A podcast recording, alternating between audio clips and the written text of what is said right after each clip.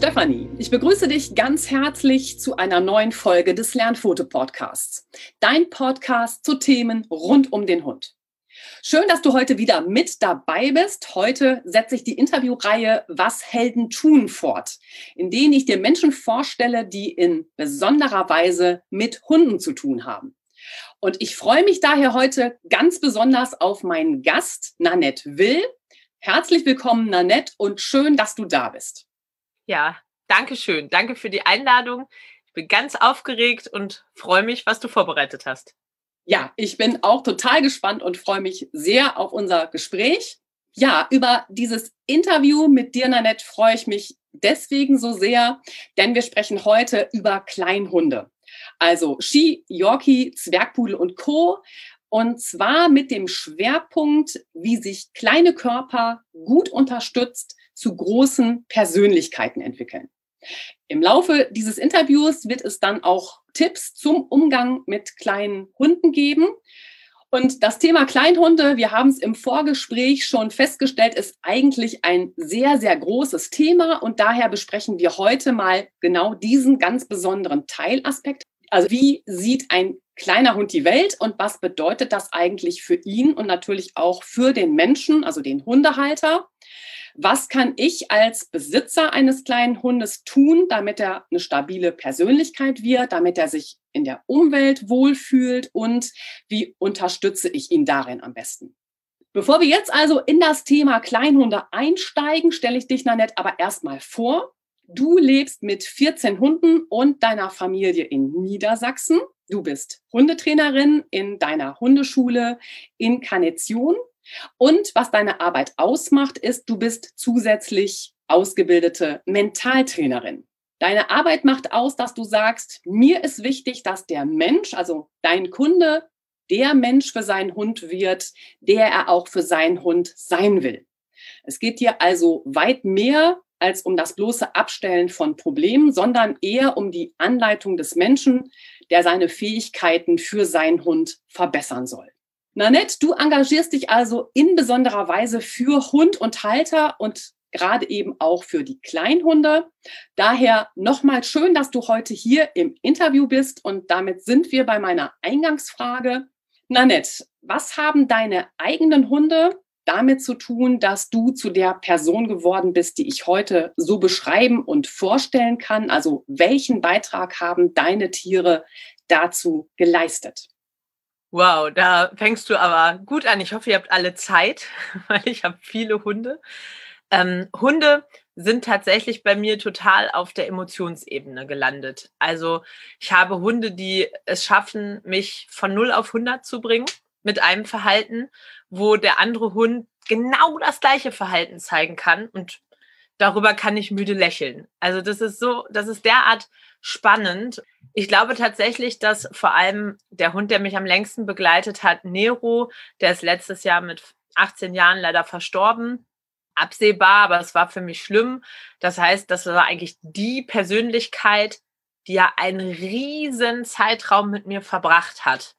Und ich habe ähm, von Nero gelernt, dass es eben nicht darum geht, der Rudelführer zu sein, im Sinne von, ich muss etwas zeigen, was ich gar nicht bin. Also ich müsste da, wo ich Schwächen habe, eine Scheinstärke drüberlegen. Der hat hier äh, teilweise Hundegruppen von 30, 40 Hunden äh, geführt als 20 Kilo Hund und eben nicht durch Stärke. Der ist nicht dadurch gebrettert und hat jeden erstmal hingelegt und über Respekt, sondern die anderen Hunde haben ihn zum Anführer gemacht.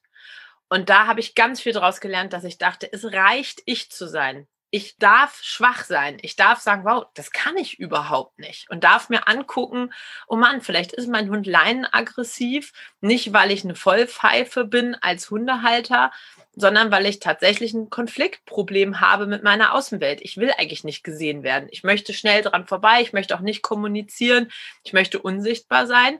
Man sich aber dann lustigerweise genau einen Hund ausgesucht hat, der total extrovertiert ist. Ja, so der erste Welpe, der auf dem Wurf zu dir hingelaufen ist, den hast du dir genommen, der gesagt hat, was kostet die Welt? Ich habe gar keine Angst. Und der läuft jetzt mit dir als Person da draußen rum und sagt, du pass auf, ich merke, dir ist das hier nicht so wohl. Ich kann das, ich übernehme das für dich. Und dann fühlen wir uns eigentlich unzulänglich, obwohl der Hund uns nur zeigt, wo wir wir sind. Und da gibt es ganz viele Möglichkeiten. Das heißt nicht, oh Gott, jetzt bleibt der Hund für immer aggressiv an der Leine. Blödsinn. Ne? Weil wenn ich dem sage, das stimmt, aber dein Verhalten macht mir das noch unangenehmer. Jetzt möchte ich mich eigentlich unsichtbar machen und daran bist du schuld. Und zwar nicht mein Gegenüber, dass der mir entgegenkommt. Ich bin einfach nur eine introvertierte Person. Dann entspannt sich auch der Hund da wieder rein. Das heißt, wenn ich sage, oh Mann, ich, ich darf ich sein, es ist in Ordnung, dass ich introvertiert bin und dass ich vielleicht auch im Bogen gehen möchte oder einem Konflikt gar nicht erst begegne. Also mir kommt jemand, ich denke, oh, eigentlich mag ich heute niemanden sehen.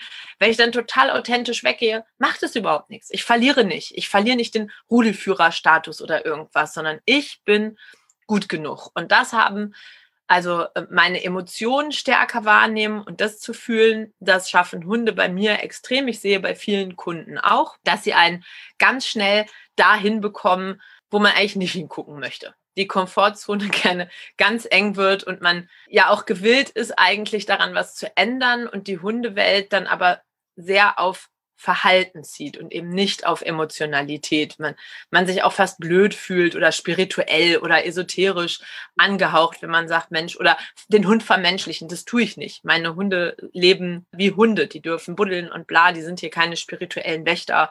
Und ich gebe ihnen auch keine komischen Namen in irgendwelchen Schubladen. Ähm, ne? Also das verkauft sich eben natürlich total gut. Wenn ich jetzt irgendwie mich toll nennen würde, harmonisches Miteinander, Copyright, Inkarnation oder sowas, dann ähm, haben die Leute mal was, wo, sie, wo sich ihr Verstand wieder dran festzimmern kann. Und das möchte ich eigentlich nicht. Ich möchte, dass Leute Hunde lernen, dass sie vor allem ihren Hund können. Also, weil Hunde reden unterschiedlich, wie wir auch.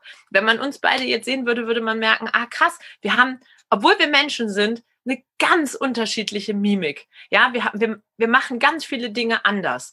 Und ähm, mein Mann weiß, wie ich aussehe, wüsste aber nicht, wie du aussiehst, wenn du lächelst. Und was und wie du aussiehst, wenn du vielleicht aus Schüchternheit lächelst oder aus Flirtigkeit. Da gibt es so ein großes Spektrum. Und ich würde mir so wünschen, dass Mensch besser hinguckt. Also nicht so platt ist und nicht sagt, das ist die Hundesprache, äh, die es natürlich gibt, um Gottes Willen, aber guckt, wie fühlt sich mein Hund? Was mein, mein Hund und wie, wo spannt er einen Muskel an? Wie guckt er dann? Wie ist sein Ohr? Es gibt, das ist so interessant. Ich würde mir so wünschen, dass man die gleiche Leidenschaft hat wie ich, seinen Hund zu können. Nicht die Hunde. Was anderes muss man ja gar nicht können. Nur seinen Hund. Und das zeigt ebenso schön, Hunde sind halt Spiegel. Sehr direkt, sehr schnell und es wirft uns immer so ein bisschen wieder zurück, da nochmal genauer hinzugucken. Und das, was aber schöner ist, als, also Menschen sind ja auch Spiegel, jede Beziehung ist ein Spiegel, aber Hunde werten nicht. Hunde machen Dinge, weil es geil für sie ist. Deswegen glaube ich, haben wir auch oder unsere Gesellschaft oder die Zivilisation so eine wahnsinnige Sehnsucht nach Hunden, weil die machen einfach ihr Ding. Punkt. Und sie machen das auch nicht, weil es logisch ist oder total sinnhaft, sondern sie machen ganz viele Dinge, weil sie sich geil anfühlen. Und da haben wir eigentlich richtig Bock drauf ja, die sind halt immer sehr bei sich.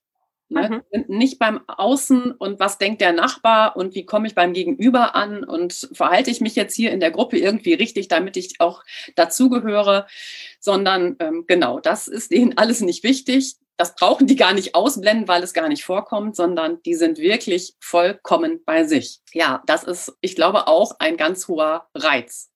Ja, und daran reiben wir uns ja ständig. Also alles in allem widerspricht es sich ja auch, und das ist in meinem Training leider permanent so. Also logisch bin ich nicht. Es ist ganz oft, dass ich dem einen sage, Ying und dem anderen sage, übrigens, nee, für dich gilt das überhaupt nicht, hör nicht zu. Und ne, wir machen äh, da gleich ganz andere Sachen. Und das ähm, verwirrt ganz viele Menschen. Und ich weiß, dass ich da ganz oft unfassbar anstrengend bin. Für Hunde ist es aber total logisch. Also weil Hunde eben unlogisch logisch sind. Ne? Also, weil das, was du auch gerade gesagt hast, mit, äh, ja, sie ihnen ist nicht wichtig, dazu zu gehören. Sie machen dann so ihr Ding. Ja, und das kann ich wiederum sagen, nee, das stimmt auch nicht, weil sie wollen total gerne sozialen Gruppen zu. Sie sind hoch kooperativ. Ne? Also sie haben richtig Bock darauf, in einer Gruppe Teil davon zu sein. Aber sie verstellen sich dabei nicht. Also sie bleiben sie, sie zeigen ihre Schwächen, sie zeigen ihre Stärken, sie sagen einfach, pass auf, das bin ich, deal damit oder lass es. Und das ist so cool. Und das haben ja. wir leider echt an ganz vielen Stellen verlernt. Entweder werden wir wahnsinnig opportunistisch und egoman und fühlen uns damit wohl und werden unempathisch. Ähm, ja, oder aber wir verlieren uns in all dieser Emotionalität und auch in der Bedürfnisorientiertheit. Das ist ja was, was ich bei Hundebesitzern auch ganz viel sehe, dass sie sich in der Bedürfniserfüllung, ich möchte einen glücklichen Hund haben, ich will alles richtig machen, ihre eigene Bedürftigkeit gar nicht mehr wahrnehmen. Die ist plötzlich weg. Man ist völlig in, ja, aber, ja, aber, ja, aber der Hund und überhaupt und der muss doch auch. Ja, aber wo musst du denn? Ne? Wo ist denn da dein, Bedür dein Bedürfnis? Ne? Mhm, mhm. Ja, ganz genau. Ja, damit kommen wir so ein bisschen auch zu den Hundebesitzern von Kleinhunden. Was ist denn deren Bedürfnis? Also warum sind Kleinhunde, das ist auf jeden Fall so mein Empfinden, ein, ja, eigentlich schon fast so ein Trend? Ich glaube, aufgrund dessen, dass Menschen auf engem Raum zusammenleben und eben äh, die Wohnungen jetzt kein, also kaum einer hat ein Haus, gerade in ähm, in Städten sind es eben Wohnungen, die bezogen werden wollen. Und die Sehnsucht aber bleibt nach einem tierischen Begleiter. Und da finde ich es auch sehr fair, Rücksicht darauf zu nehmen, dass man vielleicht nicht den Border Collie oder den Herrenschutzhund oder sowas in Berlin Mitte hat. Da ist ein Kleinhund sicherlich gut aufgehoben, was die Räumlichkeiten angeht. Man vergisst dann aber relativ schnell, dass ein Kleinhund eben die gleichen Bedürfnisse hat wie ein großer Hund, also nur ihr Körper ist klein. Und ich glaube, wir Großhundbesitzer, also ich habe zwar auch zwei sehr kleine Hunde, aber ich würde mich immer noch massiv als Großhundbesitzer ähm, betiteln, weil ich auch merke, dass wenn ähm, mir jemand ein Problem mit einem kleinen Hund erläutert, gerade im Aggressionsbereich, ich habe eben sehr lange mit Pitbulls und Co. und im krassen Aggressionsbereich gearbeitet, äh, wenn dann jemand sagt, oh, mein Chihuahua steht auf dem Bett und der lässt mich da nicht rein, dass ich innerlich immer so zugehört, hä, wie geht das denn? Also, wie, hä? Und natürlich ist das aber für die Leute genauso schlimm, wie wenn da dann Dogo Argentino steht und sagt, du kommst nicht ins Schlafzimmer, weil sie mit der Aggression überhaupt nicht umgehen können ne? und darüber so schockiert sind. Das heißt, ich glaube, Kleinhundebesitzer haben die gleiche Sehnsucht wie Großhundebesitzer nach Verlässlichkeit und Verbindung und vielleicht auch Naturverbundenheit und glauben, dass sie mit einem kleinen Hund weniger Probleme haben. Ah, den kann ich ja dann auch halten. Der, ne, also der zieht mich nicht auf die Straße, das stimmt natürlich. Und von ihm geht auch weniger Gefahr aus. Und das stimmt natürlich auch. Ne? Ich muss vielleicht auch nicht, der eine oder andere wird auch denken, ich muss da nicht so viel spazieren gehen, weil ich bin eigentlich gar nicht so der große Walking-Fan. Ich möchte jetzt nicht 20 Kilometer am Wochenende laufen, damit mein äh, Husky auch glücklich ne, vom Kamin liegt, sondern, ah nee, das, ne, der ist ja, der hat kürzere Beine, der ist schneller müde. Das, denke ich, ist vermehrt bei den Otto-Normalhundehaltern mal weg von Jäger und Co. Ne, gibt natürlich auch Kleinhunde, den Jagdterrier oder den Dackel, die natürlich Gebrauchshunde sind. So, die sollte man sich dann vielleicht auch nicht in Berlin Mitte anschaffen. Ne? Genau, das wird ja auch häufig so ein bisschen ausgeblendet, dass wir Hunde eigentlich auch gezüchtet haben für bestimmte Aufgaben. Und dass Yorkie genau so eine Aufgabe, Rattenfänger zu sein, ja, hatte und dass wir diesen Bedürfnissen ja auch eigentlich in irgendeiner Form nachkommen müssen. Aber stattdessen sind das ja eher Hunde, die so ein bisschen sehr verniedlicht werden und wo ich glaube auch teilweise weder Probleme gesehen werden, noch mit Problemen, die dann auftauchen, auch adäquat umgegangen wird. Weil sie sich halt gut handeln lassen, weil man vielleicht auch am Anfang erstmal laufen lässt, weil die ja so putzig sind. Ich sehe da tatsächlich zwei Probleme. Zum einen das Außen. Die Gesellschaft nimmt natürlich einen Kleinsthund nicht ernst. Also kommt er jetzt als Welpe an, ist der so niedlich und alle, also man muss ja überlegen, dass in der Sozialisation der Hund sich ein Bild von der Welt macht. So, und dann läuft er monatelang rum und er ist King. Also wurde man muss sich das mal als Mensch vorstellen, du tauchst irgendwo auf und alles ist verzückt. Ja, also ja. alles kommt auf deine Ebene und hallo, und die Stimmen gehen hoch und da ist eine Thermik, nur weil du da bist. Du hast noch überhaupt nichts Tolles gemacht, ja? Also du hast nicht gerade ein Reh losgelassen und bist wieder zum Besitzer zurückgelaufen oder sowas. Ne? Du bist einfach erstmal nur erschienen. Und das passiert dir ganz, ganz lange. Und dann gibt es Hunde, die daraus total übergriffig werden Also ich hatte zum Beispiel eine Kernterrierhündin, die so groß geworden ist, nicht bei mir, sondern weil sie dann bissig wurde, ist sie zu mir gekommen. Die hat Fahrradfahrer gebremst, indem die sich einfach davor gestellt hat. Also es war, wenn sie gesehen hat, es kommt ein Fahrrad, dann hat sie so ein bisschen ausjustiert, wo der wohl lang fährt und dann stand sie da. Und was macht denn ein Fahrradfahrer? Ein Riesenbogen um den. So groß empfand sie sich. Also ich habe immer in ihrem Gesicht gesehen, genau. Also der Raum wird mir gegeben, der mir zusteht. Ja, und dann wundern wir uns, dass der dann auf dem Sofa steht, alle Zähne zeigt und der Besitzer lächelt da vielleicht noch drüber. Und das ist das zweite Problem, dass aufgrund ihrer körperlichen Minderheit sie ja keine Gefahr darstellen, sie nicht ernst genommen werden. Man ist wahnsinnig übergriffig mit kleinen Hunden. Also ein Kleinhund sagt, ich möchte keinen Kontakt, mir ist es hier gerade zuwider. Man merkt, die Ohren gehen weg, der ganze Körper macht sich klein, auch schon ein Welpe. Und der Hund wird genommen und nach vorne geschoben. Ja, guck ruhig mal, da passiert dir nichts, das ist alles gut, ja? Oder sie werden irgendjemandem Fremdes in die Hand gedrückt. Ja, kannst du ruhig auch mal streicheln. Also, was das für eine Übergriffigkeit ist, ähm, für ein soziales Wesen, was schutzbedürftig ist, erst recht als Welpe. Ja, also dem ich ja an sich erklären möchte, du pass auf, ich als jetzt dein Erziehungsbeauftragter, auf den kannst du dich verlassen, ich bin verlässlich, ich bin verbindlich, ich äh, werde später mal was von dir abverlangen, ne, an Gehorsam, hier bist du safe. Und gerade diese Personen nehmen oft gar nichts wahr ja, sondern gehen zum Tierarzt, der Hund steht davor, der Labrador-Welpe steht auch davor und sagt, das ist aber komisch hier, hier riecht's ganz komisch. Ich, also je nach Typ, ein A-Typ rennt eben rein und sagt, Juh, Heißer, endlich, wo sind die Kekse? Aber ne, der hat ja dann auch erstmal kein Problem. Es wird dann eher der Prinz. Aber der Hund, der davor steht und sagt, uh, das, das ist mir aber alles gruselig. Na, was wird denn da gemacht? Da wird ja dann nicht ein Keks genommen oder irgendwie gearbeitet, sondern den nehme ich auf den Arm und bringe ihn in die Tierarztpraxis ohne auf ihn einzugehen, ohne irgendetwas wahrzunehmen. Ich schleppe den eben rein, setze den da oben auf den Tisch, weil, ja, Mai. Also ich glaube, das ist auch gar nicht böse. Das ist ja nicht böse gemeint, das ist unbewusst gemacht.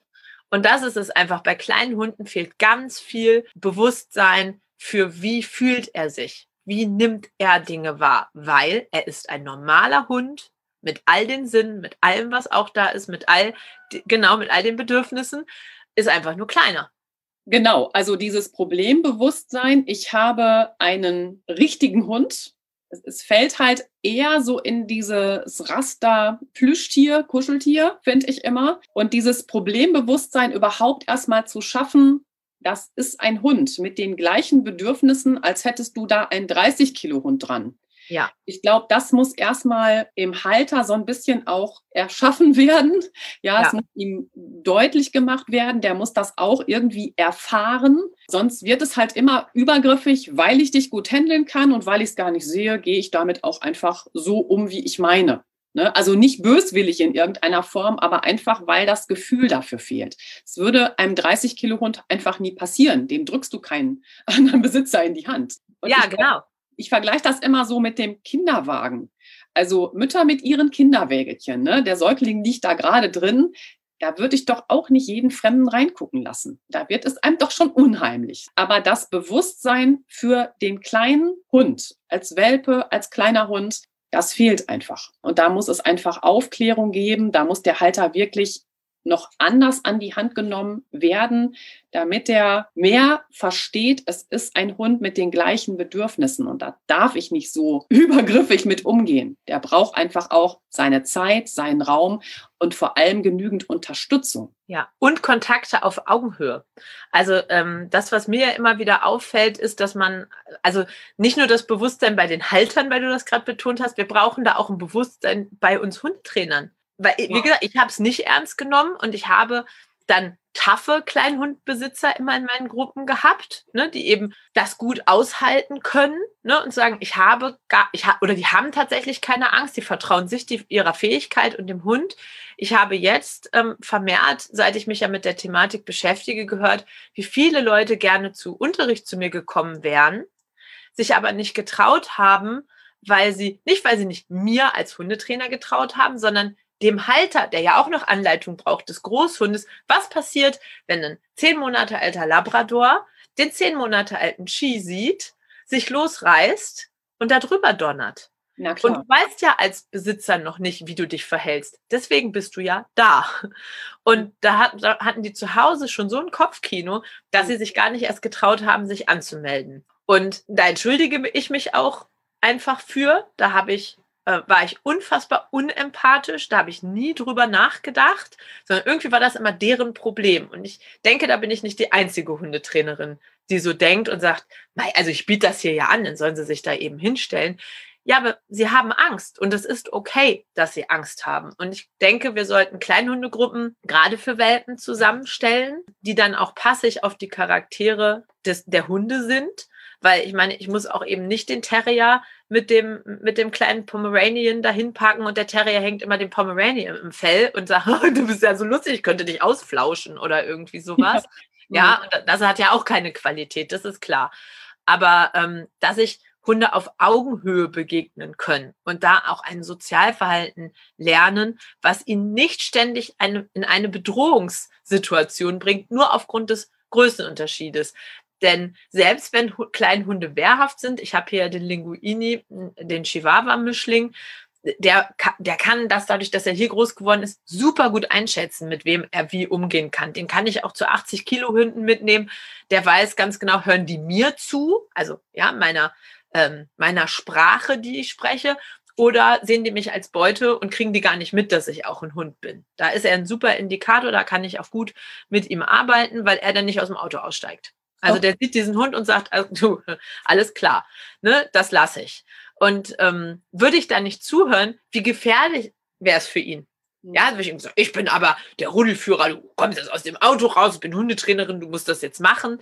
Ne? Und ich denke, auch da eine Weichheit zu entwickeln und mal zuzuhören ist das gerade mein Problem? Was, wo ist das Problem? Wo geht es hier rum? Und ich habe relativ zügig mitgekriegt, krass, der kann das echt einschätzen. Also der ist sehr wohl in der Lage, ähm, eine Gefährdung für sich wahrzunehmen und darauf zu reagieren. Das bedeutet auch, wenn der draußen, wenn wir, wenn uns Hunde entgegenkommen, ich merke, er bleibt stehen und sagt, das ist nicht koscher, das läuft für mich nicht, dann nehme ich den immer hoch.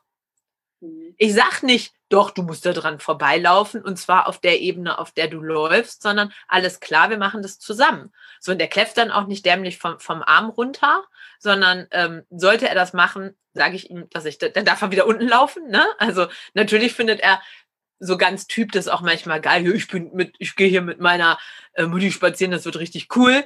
Ne? Und dir wollte ich schon immer mal sagen, übrigens, die hilft mir dann auch, da sage ich natürlich, äh, nee. also, ne, wenn du Kinder mit der Schaufel haust, bin ich raus. Ne? Dann musst du dich da schon alleine mit auseinandersetzen. Ähm, und dann, also das merkt man ja und das ist ja total interessant. Das merke ich oft mittlerweile schon, wenn ich den anfasse und hochnehmen will. Dann merke ich schon, der kriegt so eine Vorderlastigkeit und lasse ich ihn laufen. Dann kann auch dran vorbeilaufen. Dann ist es nämlich keine Angst. Ne? Mhm. Dann fühlt er sich sicher und möchte aber gerne mal sagen, was er eigentlich von dem anderen hält, mit mir als Schutzschild.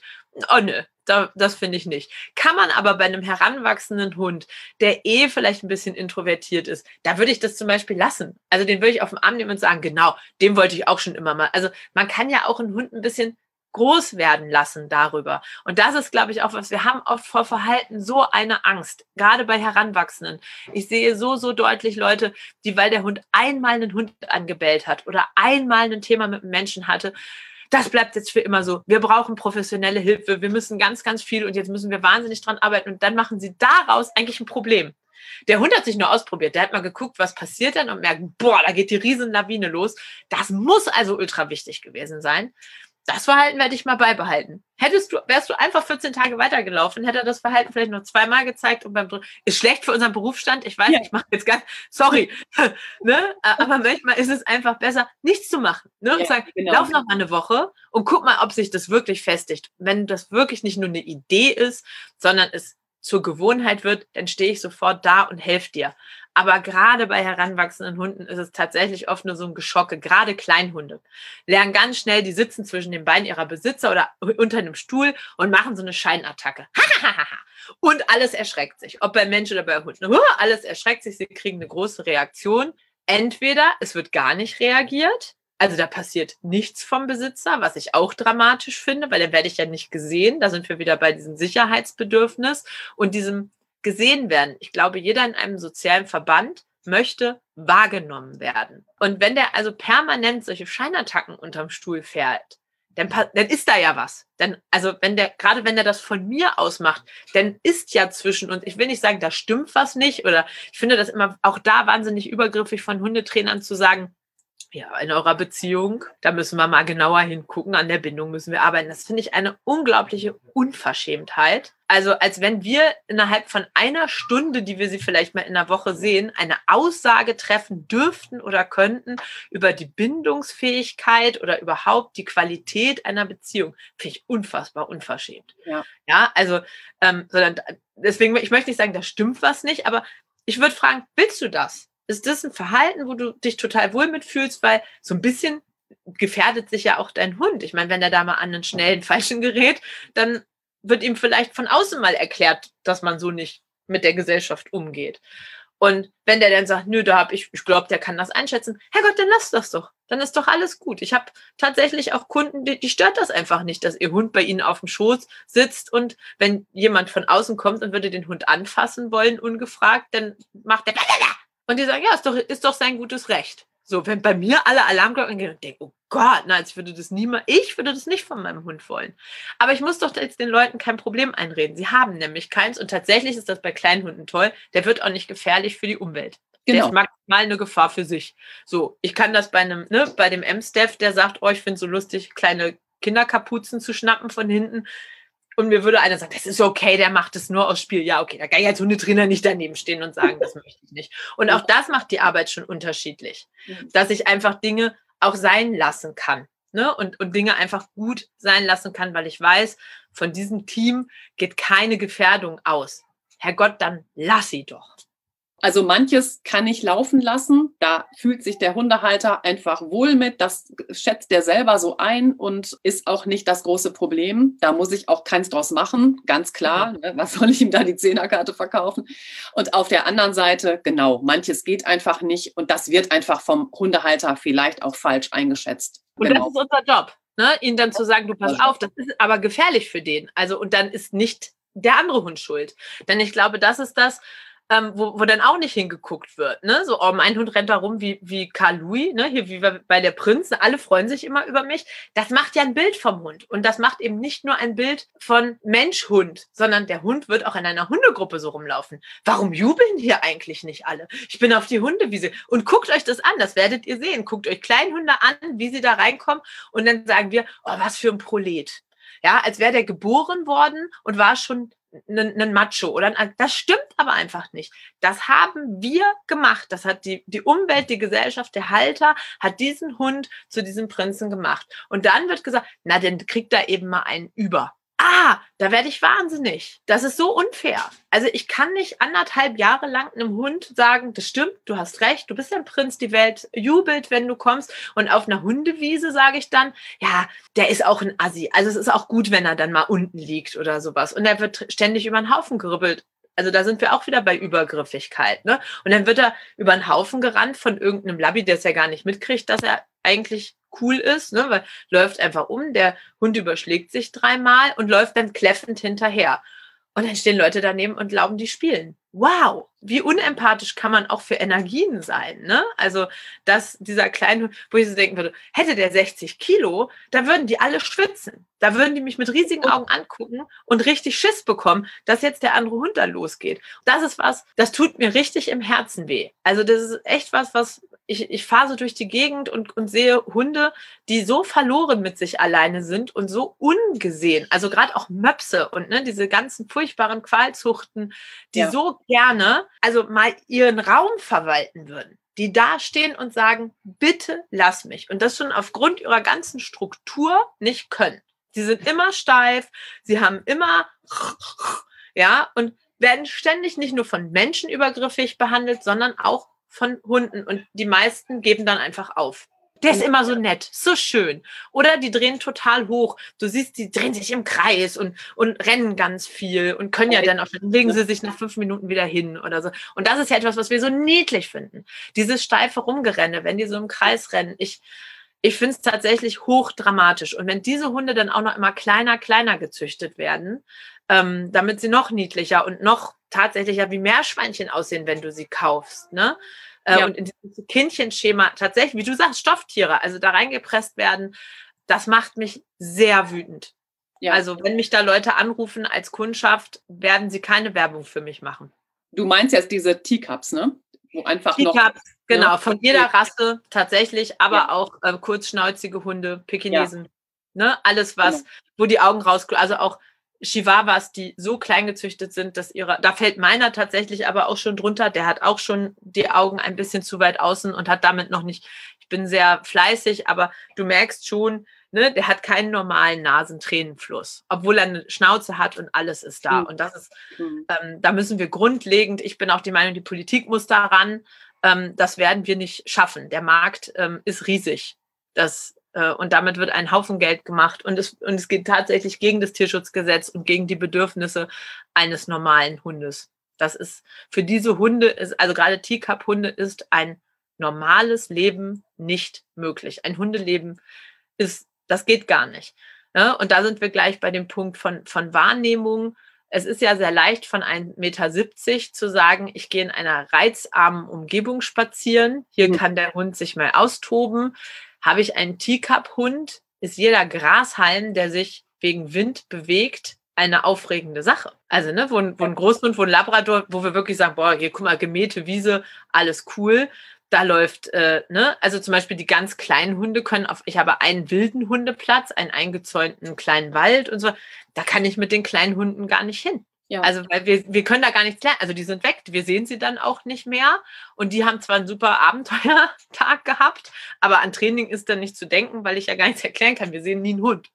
ne? ja. Die, die sind beim hohen Gras verschwunden. Die leben und, auf dem Boden. Das darf man sich halt äh, nicht ja. anders vorstellen. Die leben auf dem Boden. Und ja. jede Distel, jeder kleine Busch, das ist wie ein Baum. Also meinen Hundehaltern sage ich immer, ihr müsst wirklich immer daran denken, das ist ein Zwerg in einer Riesenlandschaft als wärst du ein Zwerg und du bist im Land der Riesen unterwegs.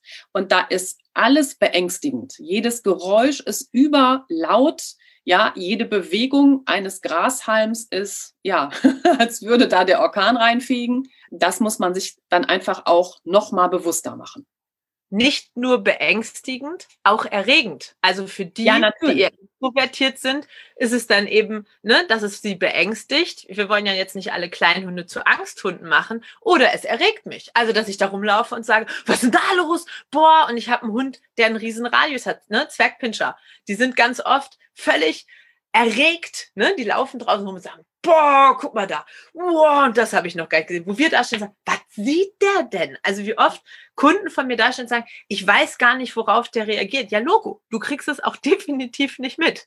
Nee, ja, also selbst wenn wir uns Mühe geben und ganz offen sind, kriegen wir auf einem anderthalbstündigen Spaziergang definitiv vielleicht ein Zehntel mit von dem, was der wahrnimmt. Also wir kriegen ja schon nur so wenig von Großhunden mit, was die wahrnehmen. Aber bei Kleinhunden ist das definitiv nochmal also wahnsinnig faktorisiert. Und ähm, diese Hunde, gerade Zwergpinscher, fangen ja dann auch vermehrt an, in Autos zu gehen oder ne, die sind so erregt von der Welt und laufen da draußen rum und haben richtig, die haben Spaß. Das ist dann ja auch selbstbelohnt und ne, und dann kommt wieder dieses Klischee hoch vom, boah, der Kläffer, ne, der kläfft alles an. Und natürlich kann er das mal aus Unsicherheit machen, weil er sagt, boah, ich bin furchtbar schlecht. Also ich fühle mich furchtbar schlecht hier in diesen Situationen. Oder aber sie gehen in eine Übererregtheit und sagen, das ist alles so geil hier. Ja, ich komme raus und ne, auf der einen Seite werde ich gefeiert und auf der anderen Seite bewegt sich alles, weil ich das sage. Ich brüll das Auto an, fahr weiter, du kleiner Pisser und alles macht das. Das muss ein tolles Gefühl sein. Also das ist eben blöd für die Menschen, aber solange die an der Leine sind, diese Hunde, haben die, glaube ich, echt ein cooles Leben, wenn sie sich da nicht fanatisch reinsteigern, aber ich kenne ganz viele Kleinhunde, wo der Halter ein Problem hat mit dem Verhalten des Hundes, aber der Hund ist mega der kann auch ganz vieles gut einschätzen. Also der würde zum Beispiel nicht in Auto rennen, sondern der weiß, wann er angeleint ist. Unangeleint tut er das nicht. Angeleint hat er dann aber noch ein bisschen den Druck, ne? Zieht so ein bisschen die Hosenträger hoch und sagt, geil, jetzt, jetzt ist es jeder, der Fahrradfahrer, der Jogger. Unangeleint interessiert mich das überhaupt nicht. Da wäre das für mich gefährlich. Da bin ich nicht so erregt. Genau. Ne? Das ist total spannend. Genau, ich war jetzt eher bei Welpenbesitzern von kleinen Hunden. Ja ja, die in eine Welt kommen, erstmal behütet bei der Mama-Hündin, meist äh, mit wenig Kontakt zur Außenwelt, wie ich oftmals feststellen muss. Und dann wird denen die Welt gezeigt und dann ziehen die nur noch den Schwanz ein, die Schulterblätter kommen gar nicht mehr runter, ja, und der kugelt da nur noch durch die Gegend und bleibt die meiste Zeit auch sitzen, weil er überhaupt nicht klarkommt. Ne, wo ich so ja. denke, ja genau, stellt euch mal vor, ihr werdet da ausgesetzt im Land der Riesen. Wie würdet ihr euch fühlen? Und das muss man so ein bisschen, man muss den auftauen, langsam, vorsichtig die Welt entdecken lassen, aber nicht, juhu, Freiheit, wir gehen auf unseren ersten Spaziergang. Hurra. Ja, da ist es in Ordnung, den Hund zu tragen. Das ist ja so viele, ja, die das dann genau. ordentlich machen wollen und sagen, der Hund ist aber für mich ein echter Hund und er hat ja Beine und er soll selber laufen. Dann fängt man wieder an, so schwarz-weiß zu werden, zu sagen, das mache ich auf keinen Fall. Ich nehme den aber nicht hoch. Ähm, ne? Ich möchte den behandeln wie einen großen. Ja, ähm, stimmt. Also auch da, da widersprechen wir uns einfach wieder. Ja, bitte lass den Hund laufen. Auf der anderen Seite, ne, wenn er schon, wie du sagst, die Schultern nicht mehr dahin kriegt, wo sie hingehören, dann nehme ich ihn vielleicht hoch und gehe nach Hause und spreche ihm auch gut zu und sage, wow, mich hat es ja auch gerade ganz schön überfordert. Ich sehe dich. Ja, komm, ja, genau. ab, ab, die Post. Und mo morgen ist ein neuer Tag, morgen probieren wir es nochmal. Und man kann ihn sehr wohl im sicheren Umfeld zu Hause ja eine Menge beibringen. Also generell beginnt ja Training zu Hause und die Leute wollen immer raus, raus, raus. Nein, fangt doch an, dass dem, wie viele Leute gehen in der Wohnung mit ihren Hunden angeleint spazieren? Keiner. Warum nicht? Da merkt ihr, was geht und was nicht. Wenn man schon nicht dreimal um den Couchtisch laufen kann, dann brauche ich auch nicht versuchen, an einer vielbefahrenen Straße geradeaus zu laufen. Es wird nicht, es wird nicht klappen. Genau. Ich habe wirklich ähm, Hundehalter mit Welpen von kleinen Hunden, Chihuahuas, wo ich auch gesagt habe, zur Not packt den auf den Arm oder in eine Tasche. Also nimmt den einfach aus dieser Situation heraus, helft dem da und unterstützt den. Da sind denen fast die Tränen gekommen. Also die waren dann halt auch in der Situation, aber ich sehe doch, dass es ein richtiger Hund ist und der soll auch so laufen wie ein großer 30 Kilo Hund. Aber genau, die haben einen so hohen Anspruch, werden dann aber im Grunde mit den Situationen gar nicht fertig, sehen, wie überfordert der Hund ist, dann geht der nur noch nach vorne und kläfft und kläfft, ne, ähm, um da irgendwie ja die Situation für sich zu lösen, weil er sich auch eben alleine gelassen fühlt und die Sicherheit nicht hat unterlaufen wirklich den Hundehaltern die Tränen, weil die erkennen, okay, das wäre ja auch erstmal ein Weg, bis ich vielleicht mit der Situation auch anders umgehen kann, bis er dazugelernt hat. Und ich nutze auch Managementmaßnahmen bei einem 30 oder mehr Kilogramm Hund. Warum soll ich das bei einem Kleinhund nicht anwenden? Das ist doch Blödsinn. Das braucht es an der Stelle genauso. Genau, erst recht, wenn es authentisch ist. Also, ne, für mich ist immer das Wichtigste, dass, was möchtest du gerade? Also, viele Leute haben ja auch verstanden, dass sie das jetzt zum Beispiel laufen lassen können. Also, da kommt ein, ja, ein Beagle auf einen, auf einen kleinen Yorkie-Welpen zu, wo man sagt, okay, da, der ist jetzt nicht gleich hin, wenn der Beagle sich draufsetzt oder sowas. Und dann, also es gibt ja natürlich auch Beagle in unterschiedlichen, aber so Beagle-Größe. So hat vielleicht jeder ein Bild davon im Kopf.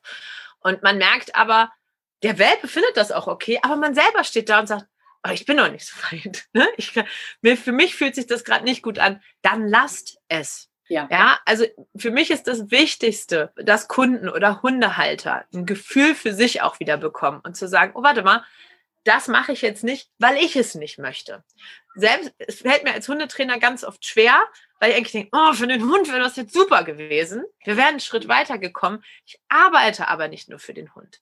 Ich arbeite auch für den Menschen. Und wenn ich den ständig übergriffig behandle, denn, und der fühlt sich vom Verstand her wohl, der kapiert die Sachen, die ich ihm sage und alles ist gut.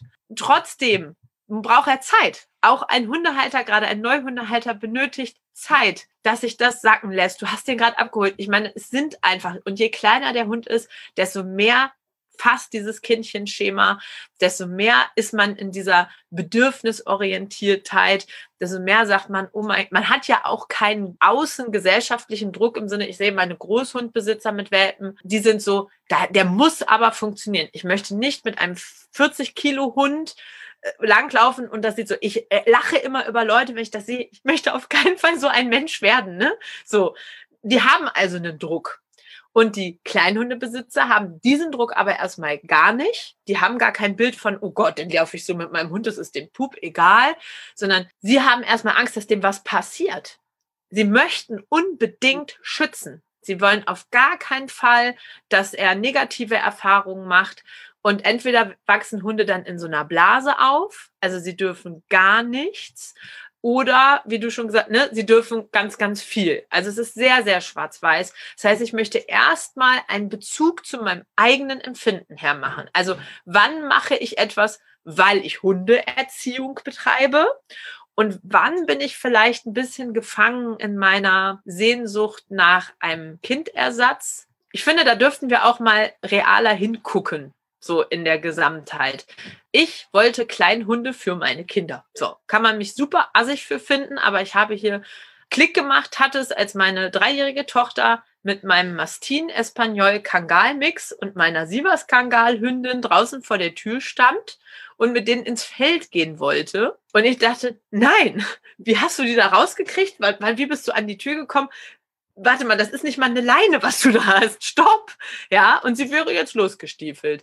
Und das heißt, für mich war es eine totale, ja, also nicht der Grund, wie man sich einen Hund aussuchen sollte, dass ich losgefahren bin und äh, meinen Chihuahua gekauft habe.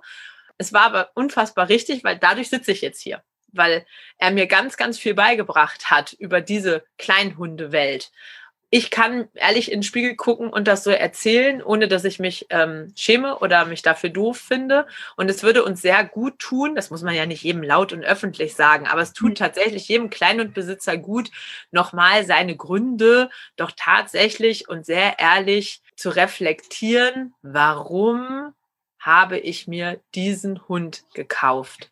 Welche Bedürfnisse wollte ich damit oder vielleicht auch Schwächen wollte ich damit ausgleichen oder worum ging es mir gerade jetzt zu Corona-Zeiten, denke ich, ist es noch wichtiger, ging es wirklich um den Hund. Habe ich mich mit Hund auseinandergesetzt?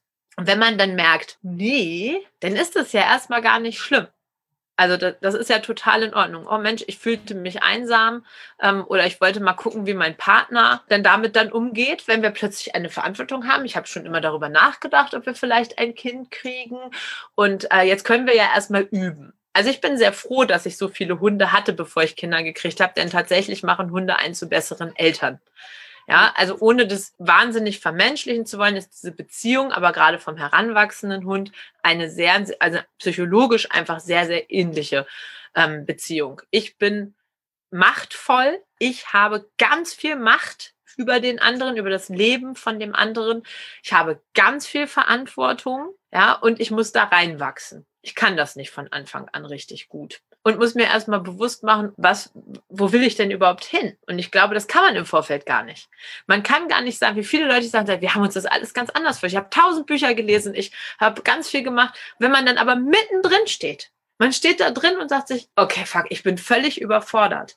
Und dann macht einem das so klein und man denkt sich, das funktioniert alles nicht. Und wenn man dann einen sehr großen Hund hat, also nicht im Sinne von körperlich groß, sondern der das aber gut managen kann, der sagt, oh, ich komme mit dem Wechsel gut zu ich bin flexibel, ich bin resilient, ich kann das ziemlich gut, dann hat man schon deswegen Probleme, weil man da nicht ehrlich ist. Ne? Also weil man nicht einfach sagt, ich darf auch überfordert sein. Ich kann gut. Hunde können das nämlich, dieser Huch, das Huch, okay, dann schütteln die das ab und sagen, probiert gleich nochmal. Ja, also und je stumpfer wir sie gezüchtet haben, dann sind wir wieder, Entschuldigung, oh Gott, Labrador-Besitzer werden mich jetzt hassen, aber es ist tatsächlich ja einfach so, dass Labradore so herzensdämlich sind, wenn sie nicht aus Arbeitsnähen kommen. Ich kenne auch sehr intelligente und sehr strukturierte Labradore, aber der Gros ist ja einfach so ein, was kostet die Welt, hier bin ich, dann purzeln die, ja, und, und während der Border Collie schon lange sagen würde, Gott, das mache ich nie wieder, was ist denn hier los, probiert's der Labrador noch ein zehntes Mal. Oh, und das ja. ist schön. Und es ist gut, dass wir so eine Vielfalt haben und sich darüber vielleicht im Vorfeld auch Gedanken zu machen. Welche auch Kleinhunderasse passt denn zu mir? Und wenn ich dann zu einem Züchter komme und da schreit mich schon alles an. Ich habe nämlich tatsächlich gerade eine Reportage über diese Teacup-Pudel vor allem, war da eine Züchterin, die irgendwie 40 Hunde die Leute konnten sich nicht unterhalten. Also das, da war so ein Geschrei. Ich gehe davon aus, dass das tatsächlich mit so einer Ich werde nicht gesehen Geschichte zu tun hat. Also dieses viele übergriffige Verhalten macht bei denen dieses Schrei. Das ist ja nicht mal Bellen. Also die kommen in irgendeine andere Situation und sie schreien. Sie bleiben stehen und schreien. Ja, das geht mir durch Mark und Bein. Und das als, ja, ja, das ist normal, die sind ein bisschen aufgeregt, die freuen sich so. Nein. So wie meine französische Bulldogge hat aber ein bisschen Nase und atmet. Nein wenn die Zunge rausguckt, nein, dann hast du nichts mit Nase. Also wir müssen aufhören, uns das schön zu reden. Wir müssen in den Spiegel gucken und müssen aus Fehlern lernen, Trainer wie Besitzer. Das würde ich mir unglaublich wünschen, dass man jeden Abend vielleicht nochmal dasteht und sagt, bin ich noch mit meinen Werten konform? Ne? Passt das gerade noch? Oder sollte ich sie überdenken? Da hat der Hund, glaube ich, wahnsinnig viel von. Hm, genau, das glaube ich nämlich auch. Und das hattest du ja auch in deinem Artikel geschrieben, dass du dieses Treffen auf Augenhöhe gemacht hast und dann festgestellt hast, es war vor allem eins sehr laut. Es war dramatisch. Also wirklich.